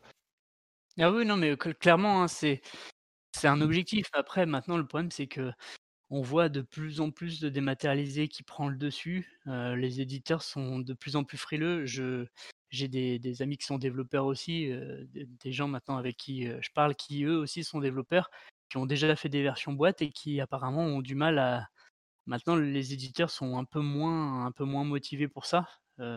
Après, ça ça fait peur parce qu'il y a des y a un certain nombre de copies qui doivent être éditées. Derrière, il faut les vendre. Il faut avoir le réseau de vente aussi, donc il faut, Limited Ouais. Run Game a a sa base, donc il peut le faire, mais heu heu, Limited Run Game fait quand même des des développeurs indépendants qui ont déjà rencontré un certain succès. Même si Survive, heu, pour l'instant, ça s'est bien passé et que mes jeux, Brutal Rage et autres, ça se passe bien, je pense qu'on n'est pas sur les mêmes niveaux de vente, donc pourquoi pas dans le futur? Si ça marche encore mieux, pourquoi pas? Mais pour l'instant, heu, je pense pas qu'un éditeur soit hyper intéressé, mais forcément, c'est ça reste un rêve, ouais. Après des fois hein, quand tu vois les quand tu vois ce qui se vend sur Nintendo Run, tu te dis bah pourquoi pas hein, parce que des fois t'as Ah des jeux même sur Switch ou même sur euh, les jeux sur PS4 ou quoi, les jeux tu te dis mais jamais ils les ont vendus quoi. Les, les jeux Kemco en RPG euh, c'est nul quoi. Donc euh, apparemment, ils devraient mériterais faire ta place on va dire. ouais. Bon voilà. Euh, Est-ce que quelqu'un a une question dans le chat qui est parti sur Del Romero ou est-ce que dans, Léa, Kiko, Lordo, euh, Parco, des questions peut-être? Euh, bon, je, vous, avez déjà épuisé d'autres questions, mais j'avais une autre question, mais tu as un peu évoqué euh, au niveau de, la communication, de ta communication sur, sur les jeux, parce que quand on est tout petit, euh, comme ça, euh, c'est bien euh, de faire des jeux, mais il faut, ouais, faut que ça soit visible. Et donc, comment, euh, comment tu fais? Donc, tu as, parlé de Twitter, euh, tu as, as, parlé de, de, communiquer avec des, sites de jeux vidéo? Est-ce est-ce qu'il y a aussi d'autres choses que tu fais ou Bah, j'essaye de d'être, aussi réactif quand j'ai un commentaire, par exemple, sur un de mes jeux, j'essaie d'y répondre, très rapidement. C'est le cas sur la Xbox puisque les joueurs, ils peuvent laisser des commentaires donc, à chaque fois je réponds directement, j'y vais tous les jours, hein, je vais tous les jours consulter, ce qui se dit. Je j'essaye de beaucoup, je cherche les noms mes jeux sur internet pour voir un petit peu s'il y a des endroits où on en parle, essayer d'interagir avec les joueurs. J'essaie d'expliquer mon projet parce que, voilà, si on voit le jeu, qu'on n'a pas forcément les joueurs ont pas l'historique du jeu, ils savent pas vraiment qui l'a développé, ils pourraient croire que c'est une grosse équipe donc du coup, j'essaie d'être le plus accessible possible avec les joueurs. J'essaye vraiment, sur Twitter, ça arrive très souvent que des gens viennent, en en message privé, me poser des questions et je reste accessible là-dessus pour parler avec eux, pour, leur expliquer, des fois ils viennent pour, pour me dire que simplement ils adorent mon jeu ou pour me dire que, bah, ils aiment pas un truc dans mon jeu, qu'il faudrait que je change ça. Alors des fois, ça peut être pertinent, des fois, j'essaye de leur faire comprendre ma vision du truc, pourquoi j'ai pas fait ça, c'est je jongle un peu à certains moments, voilà. Mais voilà, c'est quand on est petit comme ça, c'est aussi l'avantage, c'est que du coup, on est accessible. Puis tout seul à gérer mon studio, du coup, bah, il y a qu'une personne à qui à qui avec qui parler. On parle pas avec, Ouais. forcément un PR pour après, avoir la question qui est répondue par quelqu'un d'autre. Là, vraiment, moi, je reste j'essaie de rester accessible le plus que je peux tant que j'ai encore le temps. Voilà. Mmh et j'imagine que, bah, du coup, le test de ton jeu va va bientôt sortir et tu vas être sur le qui-vive, heu, pour voir un peu tous les retours de tests, Trembler, être un peu sur tous les forums, heu. Bah, oui, oui, bah, après c'est toujours en fait, le le lancement d'un jeu, c'est c'est super stressant, quoi, parce que Mmh. les tests, les tests tombent, des fois on se dit: «Mince, il est pas il on soit, soit le le testeur est passé à côté du truc, soit c'est moi qui suis mauvais», enfin, enfin, on se pose on se pose plein de questions, on on on attend, on attend d'avoir les les les retours quoi et puis, heu, on essaye de réagir effectivement avec les joueurs parce que c'est un moment où du coup, heu, il faut être très, très réactif, ouais. Je me rappelle, une expérience comme ça où il a fallu être très, très réactif, c'est un je me rappellerai toujours, hein. C'est quand Brutal Rage est sorti, je crois que 2 jours avant, heu, ou 1 jour avant, il y a jeuxvideo.com qui a posté une news sur mon jeu en postant mon trailer. Ce qui est super, c'était un bon coup de visibilité, heu, mais jeuxvideo.com, c'est un gros site de jeux vidéo et et avec une communauté, heu, qui peut qui est un petit peu, heu Toxique, tu peux dire toxique, y a pas de problème. Ah oui, très violent, ouais. je violent. voilà. Mais voilà et du coup, bah, quand, le test est l'a l'article est tombé, j'étais super content. J'ai eu le malheur d'aller dans la catégorie commentaires. Oui, oui, oui, oui. Ouais, d'accord, j'imagine. Voilà et du coup, bah, dans la catégorie, les commentaires, j'étais en train de me faire, bah, éclater, disons-le. Et donc du coup, bah, je me suis présenté, heu, j'ai dit: «Voilà, bah, je suis Tony, je suis le développeur du jeu, heu, pour vous expliquer un petit peu le parcours, je l'ai développé tout seul pendant un pendant, heu, 2 ans. C'est mon 1er jeu, voilà» et du coup, bah, là, ça a été, ça a été tout de suite différent, là, les gens ont ont commencé à me poser des questions, ont compris, du coup, bah, la démarche qu'il y avait derrière. Et du coup, ça a été tout de suite, positif. Mais voilà, si à ce moment-là, j'avais pas réagi, heu, bah, ce qui serait resté, ce serait juste les commentaires, heu, haineux qui se seraient multipliés et du coup, quand on est petit, c'est le genre de ch de choses sur lesquelles il faut vraiment il faut vraiment être, heu, au taquet, quoi. Eh bien, merci, merci pour Mmh. toutes ces informations et pour ce franc-parler. On était vraiment très contents de te recevoir aujourd'hui. Heu, je rappellerai du coup que le jeu, heu, sort le 24, heu, pour 6,99 €, heu, sur Vive. Que, le test arrivera, sur Nintendo Town. La note est bonne, donc il y aura pas besoin de voilà. Je viens de relire le test justement Ah pour oui. pour les informations. Donc je Pour sais savoir, qu'il je sais que ce sera je sais que ce sera plutôt bon. Heu, on vous voilà, heu, n'hésitez pas si vous avez d'autres questions, vous pouvez nous les faire parvenir via le Discord ou via tout autre média, on les transmettra, heu, à Tony qui qui se fera un plaisir d'y répondre. Encore une fois, merci beaucoup. Le jeu est déjà en précommande si vous si vous souhaitez. On attend Brutal Rage donc pour la le début d'année prochaine et Broken Mind pour un peu plus tard. Oui. on suivra avec attention tout ça. Merci beaucoup à tout le monde. Merci beaucoup à toi Tony. Merci à vous m'avoir reçu. Bah, c'était avec plaisir et puis merci à Akiko, Léa, Marco et Lordo. Merci beaucoup. Merci. Merci. Bonne soirée tout le monde. Salut, bonne soirée.